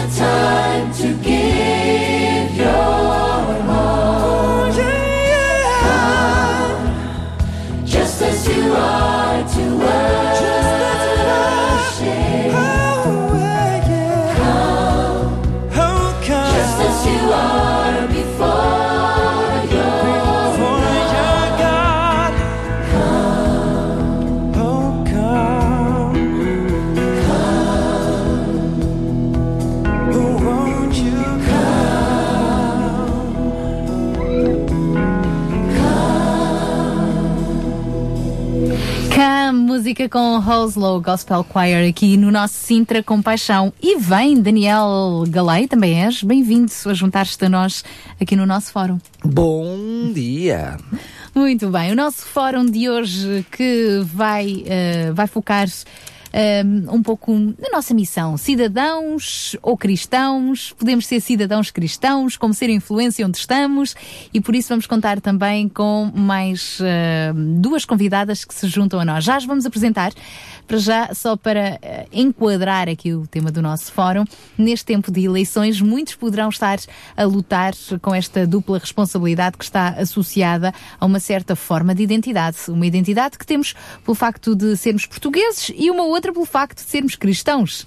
Isto não é só verdadeiro em termos pessoais, mas também organizacionais. Igrejas, instituições, associações. O que fazer então nestas situações? Quando pensamos no futuro no nosso país, do nosso país, temos de pensar naquilo que acreditamos acima de tudo. Como cristãos, acreditamos acima de tudo em Deus e na Bíblia. Ora, a Bíblia alerta-nos para a necessidade de visão. Não determinamos a nossa orientação pela nossa filiação partidária, mas sim por aquilo em que acreditamos e em quem acreditamos. Como cristãos, como organização cristã, qual é a visão de Deus para mim? Desta visão depende tudo. A propósito, uma vez os fariseus judeus quiseram colocar a prova, eh, à prova Jesus, perguntando se deviam pagar o tributo a César ou não. E o que é que Jesus respondeu? Dai a César o que é de César e dai a Deus o que pertence a Deus. Existe, portanto, uma dupla responsabilidade. O Evangelho de amor é espiritual e social ao mesmo tempo. John Wesley, reformador social uh, uh, britânico no século XVIII, identificava-se como uh, cidadão cristão. A pregação de Wesley era apoiada pela sua responsabilidade social. Ele instigava as pessoas a alimentar os pobres e a vestir os nus. A noção, ainda hoje apoiada por alguns, de que a pobreza era o resultado da preguiça, foi considerada por Wesley como diabolicamente falsa.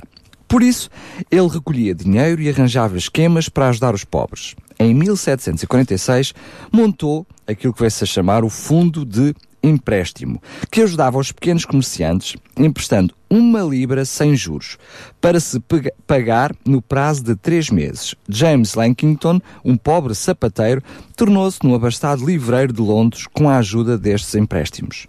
A imagem de todas estas pessoas que se inspiraram na vida de John Wesley que por sua vez se inspirava na pessoa de Jesus, hoje muitas pessoas são motivadas por valores e princípios de amor ao próximo, de forma a poder ir ao encontro das necessidades das populações mais desprotegidas.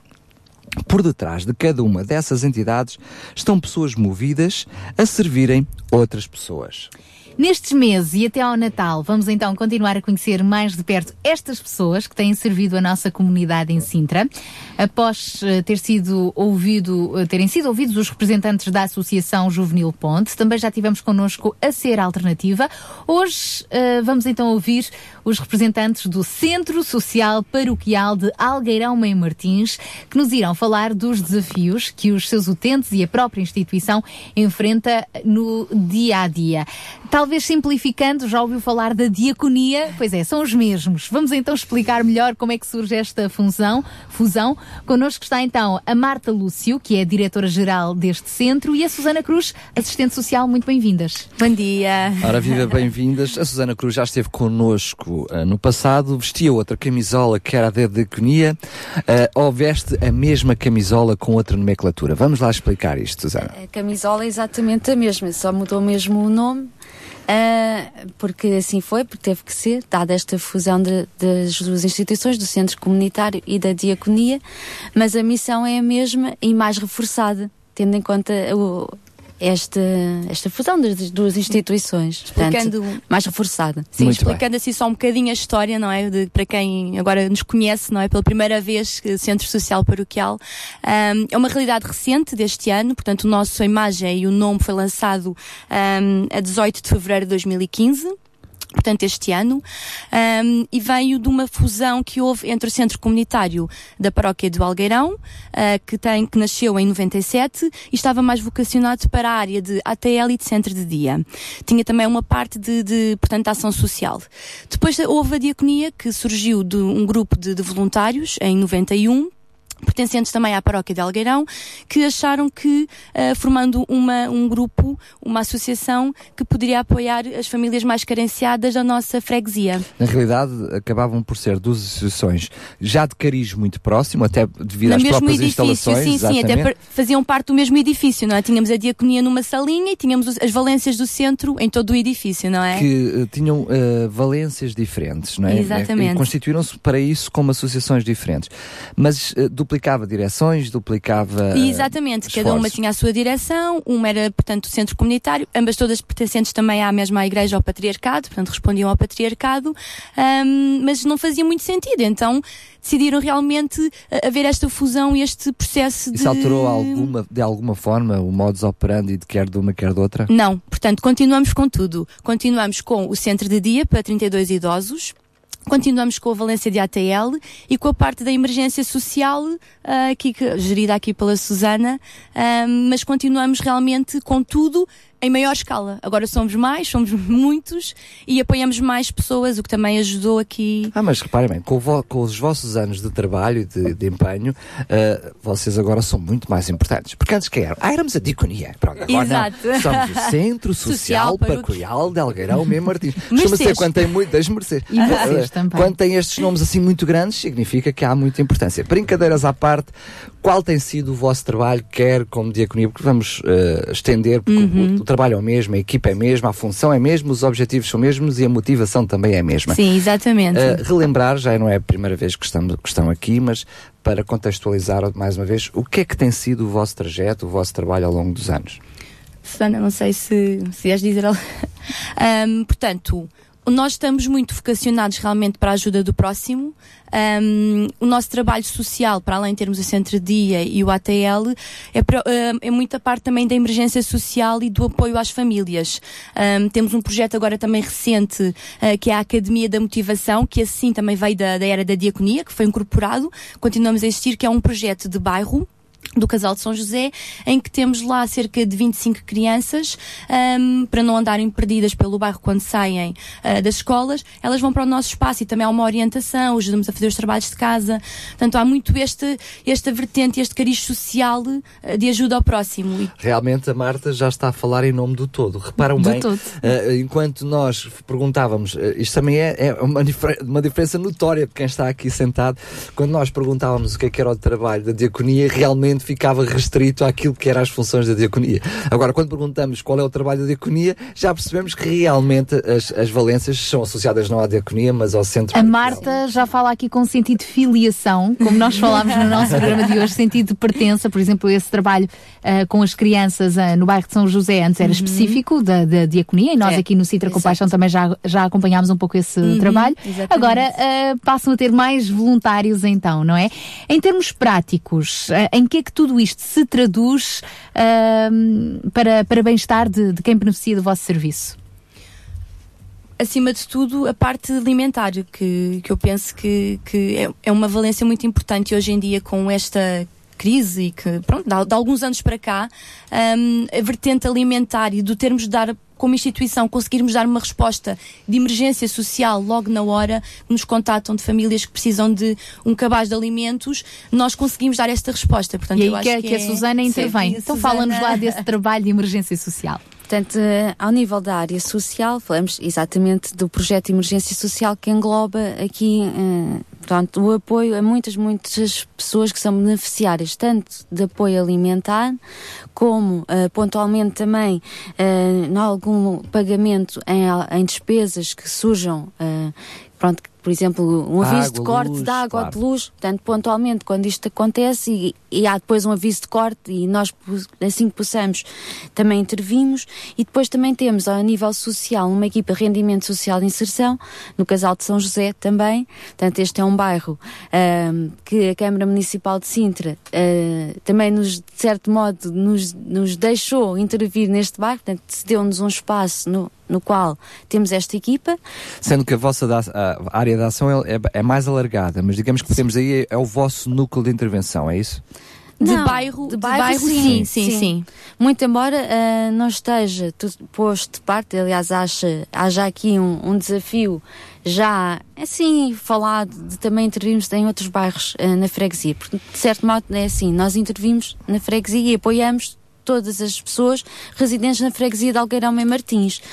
Ora, na- conhecendo aqui a, a nossa freguesia, sabemos que temos o bairro do Casal São José, onde efetivamente já estamos, mas podemos adotar aquilo que estamos a realizar ali em outros bairros, como o bairro da Copalme, como o bairro da Nova Imagem, e gostaríamos muito de o fazer, mas isto é assim um bocadinho ainda, é falado, É os próximos passos no futuro. mas não... precisam para que isso venha a acontecer? Porque hum, o, o programa também pode ser um, um bom espaço para, quem sabe, abrir horizontes, eh, conseguirem mais recursos e, e voluntários.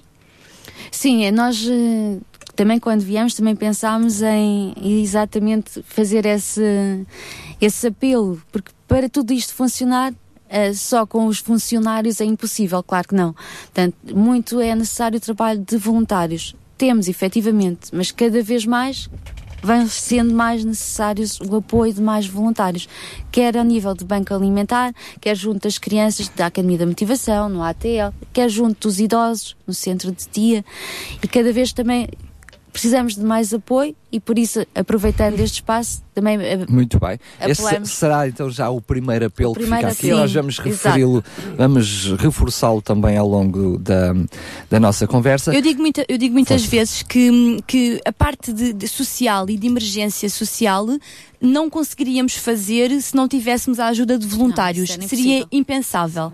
Nós temos, e podemos contar aqui um bocadinho também, já agora Força. para, para aguçar aqui o apetite de quem esteja a Bem, eu ouvir e estou que com essa queira. sensação que a Marta ficará a falar o resto do dia eu precisar fazer mais uma pergunta. Mas... e que queira, e que queira realmente ajudar e inscrever-se como voluntário no nosso centro.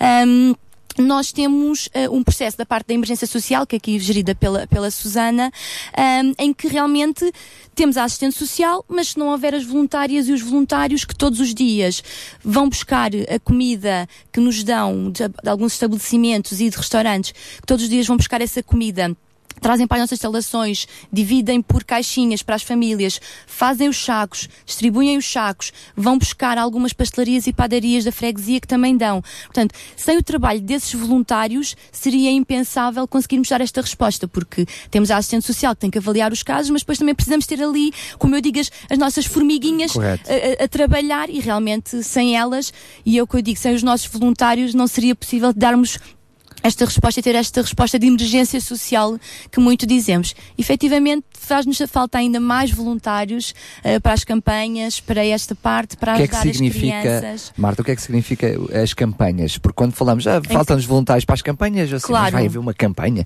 Nós saímos de uma campanha política agora. De, que tipo de é que Exatamente. Pronto, eh, nós todos os anos, já da época da diaconia, tínhamos a campanha chamada. Quem falar isso até parece que vocês já mudaram há já, 20 já anos mudámos atrás. há 20 anos, mas não. Ahm, tínhamos a campanha do ABC, que era alimentação, brinquedo e cobertor. Como agora, como centro, vamos ter a campanha de Natal Solidário, portanto, a campanha Agora Natal em Solidário. vez de ser crescemos- ABC, ABCD, é F. a campanha de Natal Solidário. E o que é que consiste? Consiste exatamente no mesmo que a Diaconia fazia. Campanha de supermercados, em que num fim de semana de dezembro vamos para alguns supermercados da nossa freguesia fazer uma recolha de alimentos, à semelhança do que faz o Banco Alimentar contra a Fome. Nós fazemos aqui só na nossa freguesia, através do centro. Precisamos de voluntários para as escalas dos supermercados, porque os supermercados estão abertos muitas horas. É preciso várias pessoas para fazerem, para complementarem as escalas. Precisamos também para a divisão, porque depois os produtos vêm, têm que ser divididos, ah, têm que ser eh, divididos por categorias e depois até por datas de validade, para depois orientarmos um bocadinho a dispensa para o longo do ano. É aqui- Eventualmente depois têm que ser reorganizados, para serem Reorganizados. divididos por cabazes para as famílias. Exatamente. Temos também a ceia de Natal, que também vem já da época da diaconia, no dia 23 de dezembro, que é uma ceia que nós fazemos todos os anos para as famílias mais carenciadas da nossa freguesia. Muitas vezes as famílias não podem ter o Natal que nós temos, não é? Com as condições que nós temos, então a Estação também pode intervir e falar aqui um bocadinho também sobre a ceia. E nós, como centro, damos essa possibilidade de, no dia 23, as pessoas terem um jantar com bacalhau, com bom azeite, com doces. Também não seria possível sem também o contributo do comércio de Algueirão Mãe Martins e Mercedes. E como é que vocês estabelecem essas parcerias? Como é que elas são feitas? É Assim, hum, nós apresentamos sempre o nosso, o nosso projeto e, na verdade, dado já há tanto tempo que estamos a intervir na freguesia de Algarão Mãe Martins, as superfícies comerciais já nos conhecem. Sem estas também não, não era possível apoiar eh, tantas Sim, mas, pessoas. Susana, tam- da mesma forma vos conhecem, como da mesma forma estão saturadas de constantemente Também é verdade. ah, estarem a ser solicitados.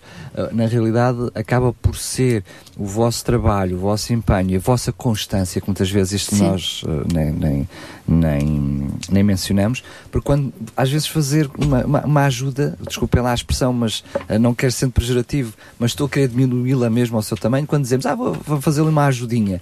Ah, vocês não, têm uma credibilização de vários anos de trabalho e isso é- ajuda-os a, a também conseguir novas parcerias para, aque- para além daquelas que já têm. Exatamente, exatamente. Porque se nós temos estas parcerias a nível local, comércio local, também conseguimos depois alargar a outras superfícies comerciais, como o Pingo Doce, como o Modelo, que também nos estão a ajudar atualmente. Portanto, também, já agora, aproveitando que estamos a fazer apelos de voluntários. Apele, apela. e sendo reconhecido pela, pela, pela, pelo comércio tradicional da freguesia, também o nosso trabalho, e também por estas entidades, já estas superfícies comerciais que referenciei também no âmbito de protocolos com a Câmara e tudo mais, gostávamos de apelar, mesmo não havendo nenhum protocolo por trás ou outra entidade maior que, que a nossa, que outras superfícies também nos ajudassem ou que houvesse uma maior regularidade na, na recolha de quebras dos, dos supermercados, das superfícies comerciais, de quando for a nossa altura de então pedir.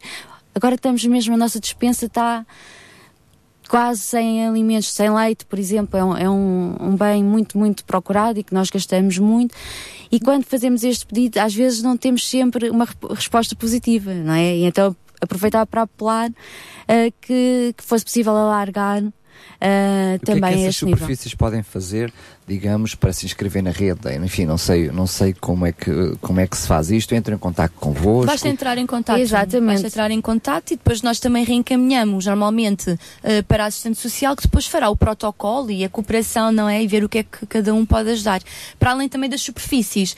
Já que estamos numa de apelos, Ah, nós temos dois restaurantes ah, em Algueirão, Mãe Martins, que eh, nos dão, portanto, as sobras também do, di- di- do dia. Ah, eu pensei que Ahm, vocês tinham duas superfícies abertas de restaurante. Ah, temos não, não, não, não, não. lá Temos dois restaurantes que nos dão realmente, portanto, eles são de takeaway e quando, so- e quando sobra vão lá dois voluntários à noite buscar, ah, portanto, as sobras que se calhar iriam para o lixo e vão ser reaproveitadas, vão ser guardadas nos nossos frigoríficos e no dia seguinte são distribuídas às famílias.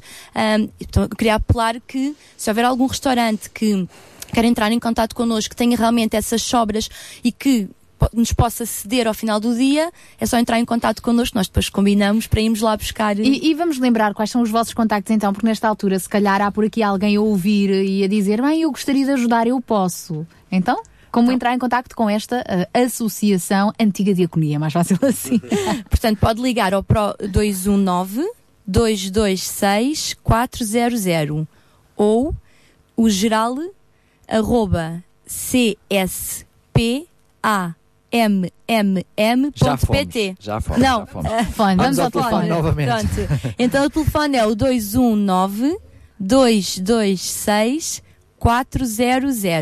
Eu vou pedir que depois me deixem ficar o papelinho. Exatamente. Quem quiser saber o e-mail, Entre em contacto entre em connosco. connosco. é Nós damos aqui estas siglas. O e-mail, todas. as siglas, pronto, é do Centro Social Paroquial de Algarão, Martins, Mercedes. Muito, Muito bem. bem, sim, então, senhor. se não apanhou o telefone deste centro e já é um habitué, ouvinte da RCS e conhece os nossos contactos, pode também entrar em contacto connosco e nós encaminharemos. Recordando, 219 10 63 10 é o telefone da RCS. 219 10 63 10.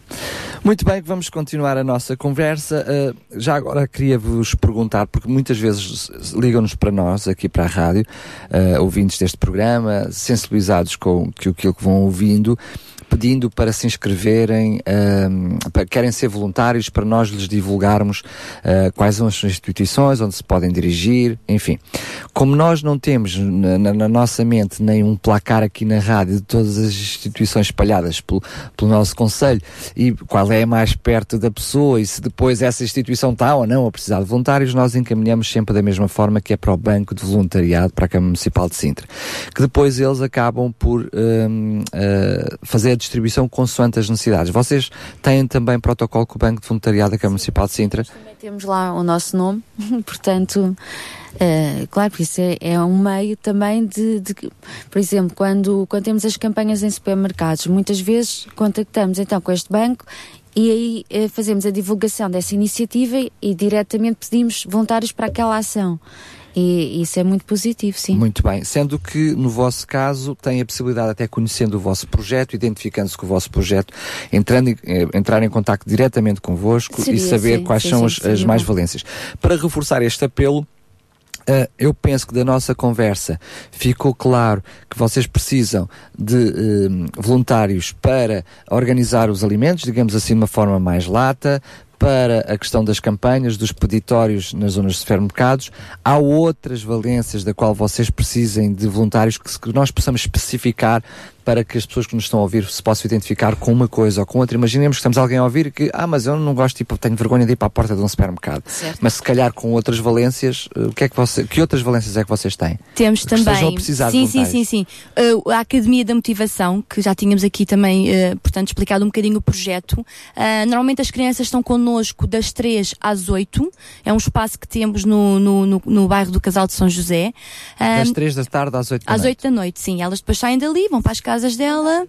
Segunda à De segunda sexta-feira. à sexta-feira, sim, exatamente. Ah, e aí realmente temos uma falta de voluntários para apoiar a nossa monitora que nós temos lá nos trabalhos de casa, orientá-los, fazer atividades, ah, portanto, dar ali um acompanhamento. Portanto, se houver alguém que nos esteja a ouvir. Esses voluntários têm algum tipo de, de formação? Ou, ou, ou te- Às terão- vezes podem ser pessoas que estejam a estudar e que gostam de dar, que tenham um bocadinho, imagino, estão na Jovens, faculdade, tá. jovens com alguma disponibilidade de horário. E até, se calhar, aquelas avózinhas Sim, idosas, ou mas que pessoas- ainda estão cheias de energia. Exatamente, pessoas até reformadas, que- Professores professores, reformados. reformados. que queiram dar algum tempo, não é? Que Uhum. se- acham que não estão a fazer agora nada em casa. Nós há pessoas que chegam ao pé de nós para ser voluntários e dizem: Eu realmente se- quero me sentir mais útil, estou na reforma, quero me sentir útil, já tenho os netinhos mais ou menos criados. O que é que. Pronto, é mais ou menos isso que nós procuramos. Portanto, alguém que, ou um estudante, ou alguém que esteja neste momento possa estar até desempregado e que queira também, enquanto não tem emprego, uma parte da sua tarde poderia Exatamente, estar, então, poderia dar também crianças. com estas crianças.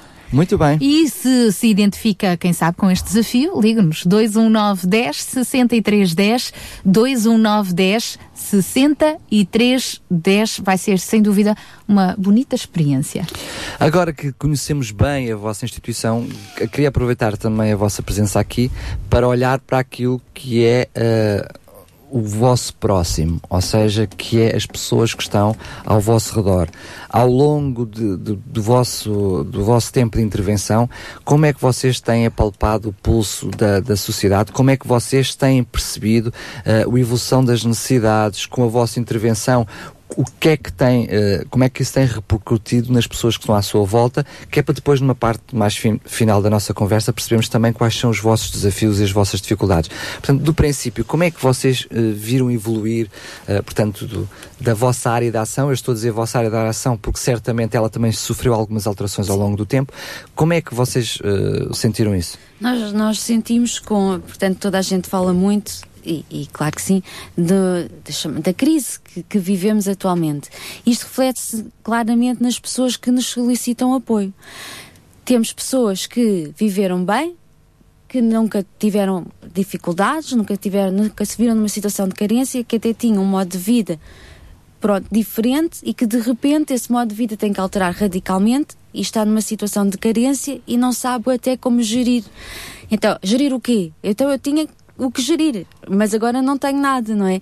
Tudo isto alterou em muito ah, ah, as pessoas que nos procuram e o apoio que prestamos também tem que ser diferente. Como é, o, quais, quais- o que é que diferenciou? A meu ver, ah, a maior diferença que tem que existir é assim: muito é falado que a intervenção tem que ser realizada com a pessoa. Portanto, temos a técnica, não é? E temos a pessoa que solicita apoio. Isto foi sempre feito. Mas num sentido mais, olha, então vamos trabalhar no emprego, vamos trabalhar, ou seja, quase uma, uma regra, é assim, assim e assim. Mas estamos a trabalhar com a pessoa, é o dito, estamos a fazer. Mas não estamos. Se formos bem pensar, eu, o meu grande desafio atualmente, e até tendo em conta esta alteração e tudo mais. Do paradigma da. Sim. Exatamente. hum, é perceber. Então, mas esta pessoa, todos nós temos competências, todos nós temos capacidades, todos nós temos interesses e objetivos, não é? Claro. E quem não os tem, às vezes pensando nas- nos jovens, muitas vezes eu acho que se perdem muito por não terem objetivos de vida e isso também acho que deve ser trabalhado. Não sou eu que vou dizer, então o teu objetivo é, é tens que estudar, tens que fazer isto. Não, É caminhar tentar e tentar perceber onde é que a pessoa se sente à vontade. Até, quem sabe, redescobrir sonhos. Olha, eu Sem gostava dúvida. muito. E quando eu era pequenina Sem até tinha dúvida. muito jeito para E, isso. e novas competências até, redescobrir novas Exato. competências, porque Exato. as pessoas. Estão ali escondidas. Sim, porque as pessoas também se veem às vezes. Que é para alargar os horizontes da oportunidade. Exatamente, Claro, sim, porque numa situação de desemprego, porque depois vem tudo a- por arrasto, não é? Entra no desemprego, porque tinha uma profissão durante toda a vida, mas agora também não está na idade nem de reforma, nem ainda está na idade ativa de trabalho, vê-se numa situação de desemprego, sem dinheiro, tem que pedir ajuda, portanto E é também é complicado. muito nesse Mas segundo aquilo que a sentido. Susana estava a dizer, segundo aquilo que eu estava a perceber, enquanto antes havia uma espécie de modus operandi quase generalizado. Um padrão para tratar eh, todos os casos. A, a verdade é que agora, com a chamada eh, pobreza envergonhada, eh, acabou por ter que também a própria Susana, o próprio, como, como assistente social do centro, e o próprio centro, por inerência à instituição, ter que redescobrir-se uma forma de intervir. que Foi isso, era isso que estava a dizer. mesmo, é e o que é, como, é, como é que é essa nova realidade agora? Pronto, era o que eu ia dizer. Isto é, é dito assim, com esta ligeireza, mas não é, não Claro, é nada imaginamos. fácil. Imaginemos. Portanto, é um caminho que, ah, ao contrário do ah, é assim que funciona, porque é assim que vamos fazer, é fácil, ok? Ah, sabemos que caminho seguir, este paradigma novo, não é? Esta nova modo, este novo modo de intervenção é diferente e não tem aqui nada certo. E nós vamos receber. ah, Recentemente iremos receber uma estagiária que vai trabalhar connosco lá na- nesta área da emergência social. Também como assistente social? Como assistente social. Portanto, Está a era- terminar o curso, é um estágio Exatamente. curricular. E eu estava-lhe a passar exatamente isto. Olha, eh, eu não sei na universidade como é que as coisas estão a passar. A Susana já fez há algum já tempo. fiz, já, é verdade. Mas isto também é positivo que vou, que vou, vou ter junto de mim esta parte reciclagem. teórica toda que é preciso também ter, claro que sim. Mas o que eu queria passar era exatamente isto. O que é difícil passar eh, uma coisa que não é assim tão chapa assim, como se costuma dizer, mas parece-me que vamos fazer eh, um bom trabalho. Para isto é realmente necessário. Ainda bem que vamos ter esta estagiária e mais que venham, por favor, porque Claro. nós Hum, é assim, eu gostava só de dizer que em termos de apoio alimentar, mensalmente, nós acompanhamos 120 famílias.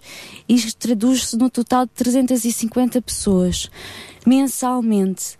Fora aquelas pessoas que, como também disse a, Marta, que surgem, mesmo a Câmara ou a Junta de Freguesia, que nos diz, olha, tenho esta família que tem conhecimento que está em situação de carência. Nós res- respondemos imediatamente. É claro que depois é feito todo o trabalho de ver então, mas afinal o que é que se passa com a família, o que é que podemos fazer, efetivamente depois todo o trabalho técnico tem que ser realizado. Claro, claro. Mas o apoio imediato ah, é garantido ah, no Centro Social Paroquial.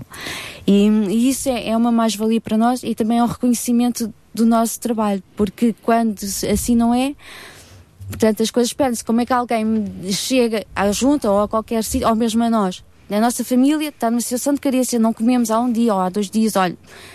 Ah, está bem, olha. vamos agora lá analisar vamos lá isto, marcar. recolha lá Ah, o seu IRS. Claro, agora venha só para vou a semana. atender. Ai, para a semana não, só para o próximo mês, faz favor. Quer dizer, e termos esta, eh, este, esta almofada, este colchão, ou como não sei muito bem como lhe chamar, é, é- acaba por ser muito, muito bom, porque conseguimos responder atempadamente e depois eh, responder em consonância com a efetiva necessidade daquela família.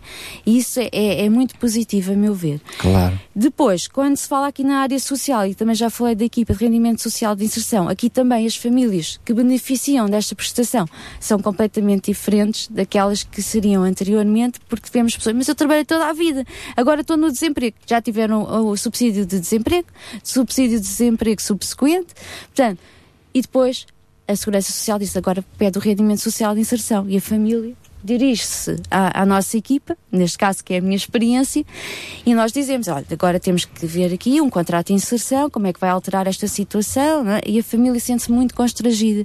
Isto é muito difícil de ser trabalhado. Até porque imaginemos, ou seja, quem está dos microfones é algo que pode acontecer com qualquer, qualquer um de nós. Pessoa. Sim, sim. E, e até claro nem significa de uma forma direta no momento de estar numa situação de pobreza. Não é? A pessoa, naquele momento, até pode não estar numa situação de pobreza. Vê uma espécie de extensão do subsídio de desemprego uh, transformado num rendimento mínimo de inserção social.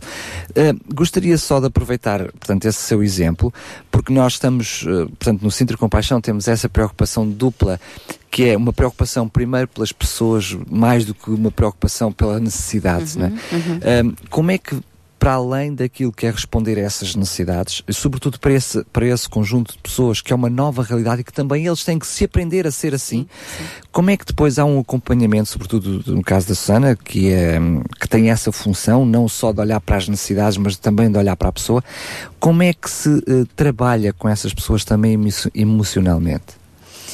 Esse trabalho não é muito fácil, tendo em conta a quantidade de pessoas que é apoiada e, e depois em termos técnicos não temos aqui muito recursos humanos são, são escassos, mas por isso também pedimos apoio a, a estagiários que nos possam agora acompanhar e até voluntários que nos ajudem neste acompanhamento às famílias. Mas isto é importante perceber que quando a família, depois de respondermos a esta necessidade, como disse, é um, um primeiro apoio, portanto, estamos aqui, estamos aqui para ajudar, é o que passamos às famílias. Depois disto, vai haver um compromisso com estas famílias. Então, nós estamos disponíveis, vamos ajudar, vamos pensar em, em, em qual é o apoio melhor na vossa situação. Pode ser de cantina social, pode aquela família ter que todos os dias ir buscar uma refeição diária. Nós temos essa resposta. Pode haver famílias que não têm como confeccionar os alimentos. Nós temos a restauração, que a Marta já falou, conseguimos também ter esta resposta. Portanto, em termos das necessidades, eh, conseguimos dar aqui uma resposta de acordo com.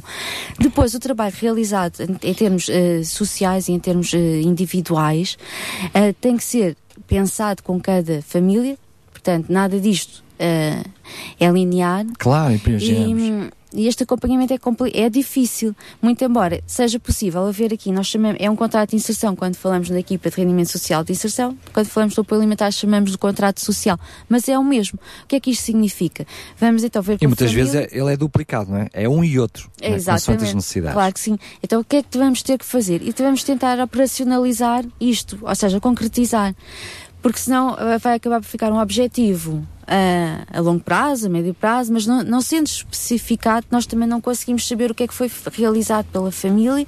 Olha, nós falámos, vamos tentar fazer, por exemplo, procurar uh, emprego, vou, vou procurar minha, o meu modo de procurar emprego, melhor diz a família, eu tenho internet, tenho tudo, por enquanto ainda tenho, ou tenho como, tenho uma, alguém da família onde eu posso consultar e é o meu modo de procurar emprego. Muito bem. Então aqui o que é que vamos tentar perceber? Vamos tentar saber durante determinado tempo, um mês, por exemplo, o que é que conseguiu a família? Teve algum resultado? Não teve? Se não teve, porquê é que não teve? À primeira vista, aquilo que a Susana está a partilhar connosco eh, me parece super lógico.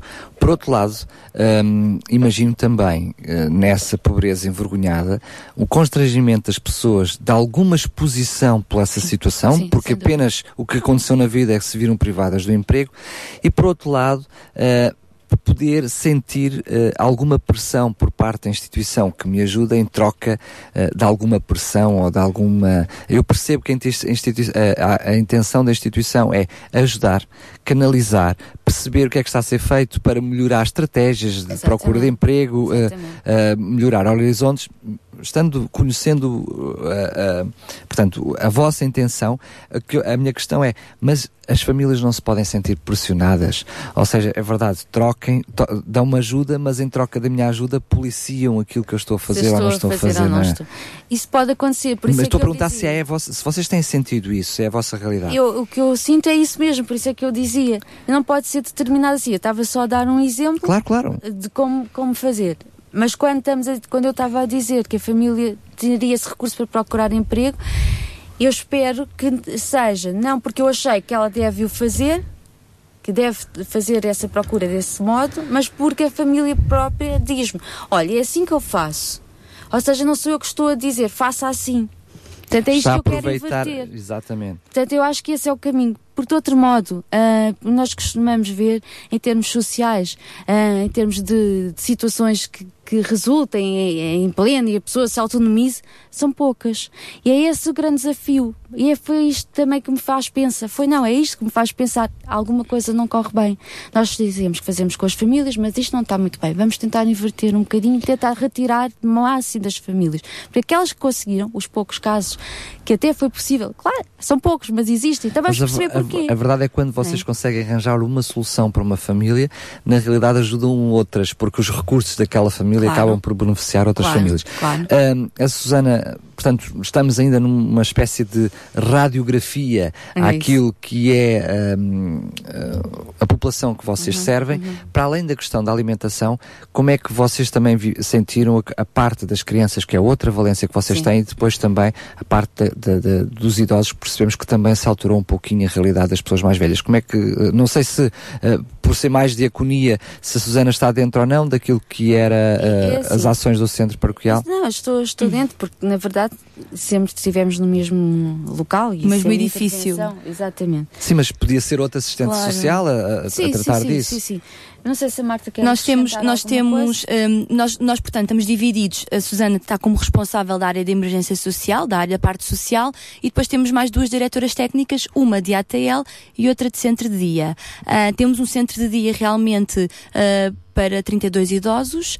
Hum, Sentiram alguma diferença entre aquilo que era a, realidade de prestação de serviços há uns anos atrás e aquilo que é hoje? nós sentimos a procura que nós estamos a sentir para centro de dia são cada vez mais pessoas com demência, que nos procuram com demências, portanto, casos de demência. Normalmente o centro de dia deve ser para pessoas mais autónomas hum, e de há uns anos para cá reparámos que realmente há, há um aumento do nível de demências hum, e a procura sim de famílias, porque as famílias têm que trabalhar, não é? Precisam de ter, mas também já não estão descansados de deixar os seus idosos sozinhos em casa durante o dia. Por outro lado, nós sabemos também, pelo menos eu tenho esse conhecimento por parte de, de, daquilo que são alguns dos nossos programas, que até de uma forma terapêutica é aconselhável essas pessoas a estarem envolvidas com algumas eh, atividades, porque isso vai melhorar, estagnar, enfim, retardar Sim. as suas situações nós, de demência. nós então é normal que as, que- dia, que as famílias exato. procurem esse tipo Exatamente, de porque depois em centro de dia elas estão mais acompanhadas, tomam a sua medicação a horas, portanto, Em temos essa- segurança, em segurança, estão mais acompanhadas, ah, fazemos atividades em sala, Mas levamos as- algumas como também. é que é com as vossas listas de espera? Desculpa lá estar a fazer a pergunta para quem nós percebe, para, para Claro. quem está do outro lado, lembramos que estamos a fazer um programa mais do que dar a conhecer a vossa instituição, Uhum. é os serviços e como vocês Exatamente. ajudem, como podem ser recorridos. Há uns anos atrás, as instituições quase se degladiavam para conseguir ter o número de idosos suficientes para existirem como instituição, ou seja, porque eu para dar apoio a cinco jovens, a cinco idosos que me procuram, eu só consigo existir se tivesse pelo menos 10, 15. Depois passámos para uma realidade de listas de espera enormes. Hoje em dia, hum, como é que é a vossa realidade? Porque eu estou-me a perceber de um outro paradigma que é uma coisa mais mista, ou seja, hum, há pessoas que procuram, não têm condições para, e portanto acabam por não ser, eh, na realidade, uma procura, e depois temos instituições que, como a vossa, que têm um cariz mais, mais eh, público, chamemos-lhe assim, ou pelo menos eh, como uma organização não, não, não pública, eh, que acabam por ter ali as, as, as, as vagas muito ocupadas e elas dependem de apoios externos, ou seja, eu consigo ter mais um quando vem mais alguma coisa da Câmara ou da Segurança Social, e por outro lado temos pessoas que queriam, querem eh, pagar ou têm parte de, de meios para fazer parte de instituições e que não têm vaga em instituições. Qual é a realidade que vocês sentem? Nós, neste momento, para vagas, portanto, nós temos eh, acordo com a Segurança Social e para vagas comparticipadas não temos vagas. Pronto, é essa a questão, não temos, está completamente cheio. A nossa grande procura, efetivamente, é para vagas comparticipadas. Nós colocamos em lista de espera, às vezes havendo alguma distância, contratamos a pessoa. Notamos que, às vezes, também há, no ano há picos. Nós, em julho, tínhamos uma lista de espera de 18 pessoas. Ah, depois essa lista vai diminuindo, ou porque as pessoas depois também vão procurando outras respostas, porque é normal, não é? Contatam vários centros e aquele que lhe dá a primeira resposta Neste momento não temos efetivamente vagas pa- eh, para, não temos vaga para, com particip- para a parte com participação da Segurança Social, temos vaga sim para não com participada, porque é o custo real de- do, do Pois utente. é, é uma realidade, essa é a realidade, realidade que, se está, que, se está, Sim. que se está a viver hoje. Sendo que, eh, portanto, essa é, eh, terminamos a parte da valência dos mais velhos, dos mais novos, eh, naquilo que tem a ver com a ATL, eu percebi, mesmo que tenha sido entre linhas, que vocês, eh, para responder, imagino eu, a uma necessidade, criaram agora mais recentemente essa questão de uma ATL alargada entre, eh, portanto, que vai até às 8 da noite, não é? Ou seja, que- estou a imaginar isso porque aquilo que me disse que era uma necessidade como voluntários. Uhum. Isso foi algo que vocês alteraram porque perceberam que havia essa necessidade? Como é que tem sido a, a diferenciação também na, na, na parte das crianças? O nosso ATL ele funciona das sete e meia da manhã às sete e meia da noite. As- e, e nós fazemos muito o transporte ah, durante o dia ah, das crianças. Levamos, os pais trazem de manhã para a nossa mantido ATL. assim desde a sua Tem- exatamente, tem-se mantido assim. Ah, as crianças eh, vêm, entram no ATL e nós levamos à escola e vamos buscar da escola e ficam lá connosco. A alteração e a grande nossa perda, de alguns anos para cá, a grande perda que nós tivemos de ATL foi porque abriram ahm, nas escolas aquelas, os, eh, portanto, aquelas atividades extracurriculares e que aí sim tendo depois das aulas atividades extracurriculares, as crianças ficam lá um, mais tempo, há pais com horários que conseguem e eles efetivamente deixaram de frequentar o ATL, portanto deixou de ser uma resposta para os pais porque Deixou de ser uma necessidade, não é? uma necessidade, exatamente.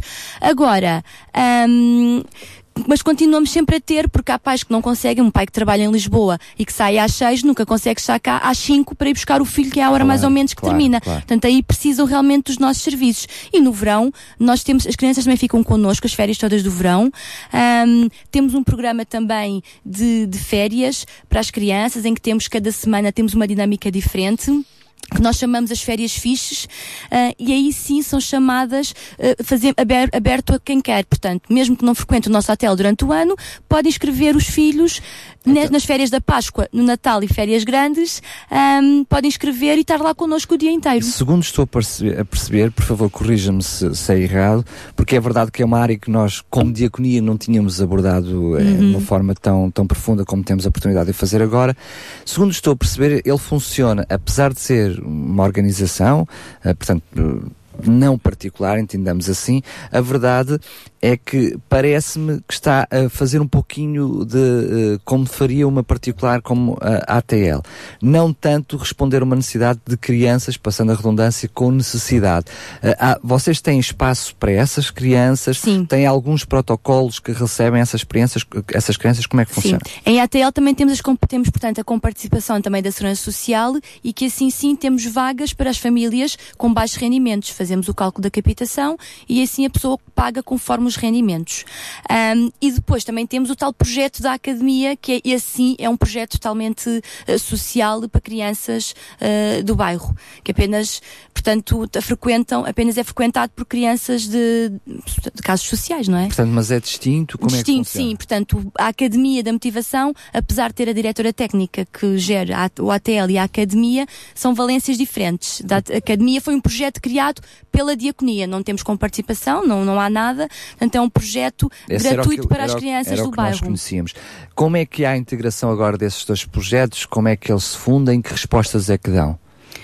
Portanto, mantemos a Academia e depois temos o ATL, que sim, que também podemos... Imagina, eu percebo, eu percebo o que está a dizer e percebi à primeira. Quem está a ouvir é assim, Uhum. "Então, mas eu chego lá com o meu menino, não é? Eu não sei se vou levá-lo para a academia. Eu, eu sei que preciso de um espaço para ter o meu menino enquanto eu vou fazer ali umas limpezas ou vou ali eh, fazer um prédio. O que- eu, eu faço o quê? Deixo a onda, então, mas o meu menino, porque eu sou carenciada, vai para ali ou vai para ali? Ou... Percebe a minha pergunta? Primeiro depende também da zona de, onde habita, não é? Portanto, vai ter que... Também tem. que, que- que- Em termos geográficos também pode ter influência, quer dizer, uma pessoa que reside mais aqui na zona de Mãe Martins, ah, seria difícil deixar a criança no Algueirão, pronto, isso tem influência. Mas, ó Depois temos- Susana, o que a Susana me está a dizer é diferente daquilo que a Marta, pelo menos eu percebi. É um condicionante que, só. que era, era do género. Não, não, é carenciada é para aquele grupo, não, é carenciada é para aquele Ah, grupo. mas isso não acontece. Não, não, não, não, não. Então, Isso é muito tentei, mau. Não, não, Não, de não. todo, não.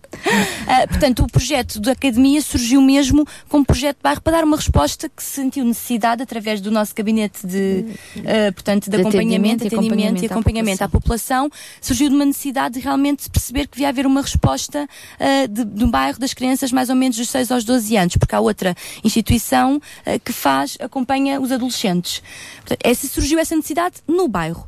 Depois há o ATL que, eh, que é na sede, portanto, da do centro, do Centro Social Paroquial, ahm, que tem vagas comparticipadas, portanto, alguém que também que tenha baixos rendimentos pode à mesma frequentar o nosso ATL, portanto, são- não tem a ver, não...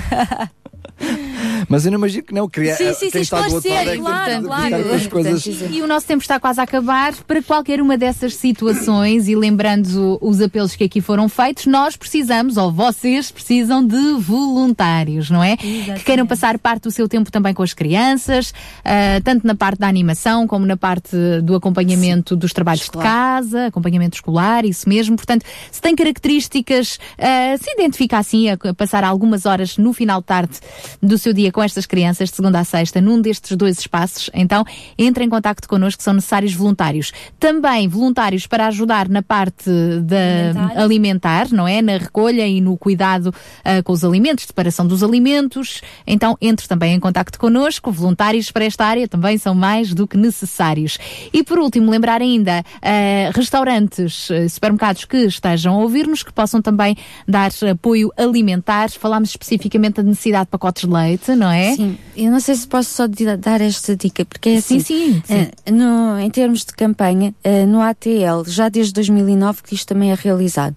E ainda não havia esta fusão, pronto, mas já havia esta preocupação em que as crianças do ATL, no dia de, hum, internacional, internacional da erradicação da pobreza, agora dia 17 de outubro, portanto, é, foi sempre feito assim e mantém-se até hoje. As crianças do ATL levam esta informação para casa, dando a indicação do que é que é mais necessário e depois contribuem e nós atualmente esta campanha está a decorrer agora, portanto, desde o, desde o dia 5 de outubro até dia 19 de outubro. Portanto, para assinalar este, este dia Uhum. da erradicação da pobreza. E o que nós solicitamos são os papas para bebê, leites, quer seja de pacotes pequenos, quer seja litro, leite em pó para bebê, isto é muito, muito necessário, eh, cereais e também as fraldas de bebê. Nós também distribuímos este, estas fraldas, este apoio para os bebês. Como é que se pode fazer para fazer chegar esse- essas coisas? Pronto, agora estamos em, cama- em campanha eh, direcionada precisamente para isto, eh, é só- é- mas mesmo que não se fosse né, em momento de campanha, é sempre possível dirigir- deslocando-se até ao Centro Social Paroquial, que há sempre quem recolha. Estão nas instalações, portanto, da- própria Igreja do Algueirão. Exatamente, Ok. exatamente. Portanto, aí será, será feita a recolha destes eh, alimentos especialmente para crianças, Sim, sim, sim. leite, papas, Não cereais preocupação. e as fraldas, muito necessárias. Portanto, ainda durante a próxima semana também, até dia 19, porque não colabora então nesta campanha, certamente que muitas famílias agradecem. Nós também agradecemos a vossa presença. Obrigada, Obrigada. por terem estado convite. Muito connosco. obrigada. João Barros, queres rematar, dar o pontapé de saída? Pontapé de saída. Mas sem magoar. Hum, eu estava a ouvir com, com muita atenção aquilo que a Marta e a Susana estavam a partilhar e realmente nós percebemos que eh, há uma, uma, necess- uma necessidade gritante e, e crescente e, e muito diversificada e aquilo que a Susana estava a partilhar sobre inclusive as necessidades mais profundas de- das famílias, não é? para além da questão alimentar, ou roupa, ou essas coisas, eh, muitas vezes eu imagino que ela deva sentir um pouco assim eh, impotente perante eh, o sofrimento de- das pessoas que chegam no, no gabinete, não é? Eu queria era aproveitar também para reforçar eh, um- este apelo eh, a todas as pessoas que vivem perto de- de- do centro social paroquial de realmente se aproximarem um pouco mais uh, de, destas pessoas que têm estado a, servir a comunidade. Eu acredito muito na relação de proximidade, uh, porque às vezes é difícil, uh, enfim, um ouvinte, uma pessoa que esteja do, no, na, na outra ponta do conselho, estar a ouvir o que está a passar uh, ali em Algueirão e, bem, tudo bem, eu até compreendo, até gostava de ajudar, mas pronto, isto não fica aqui à porta ao lado e tal. E percebemos isso perfeitamente, não, não lhes diz muito respeito, não tem nada a ver, não tem muito a ver com a sua comunidade.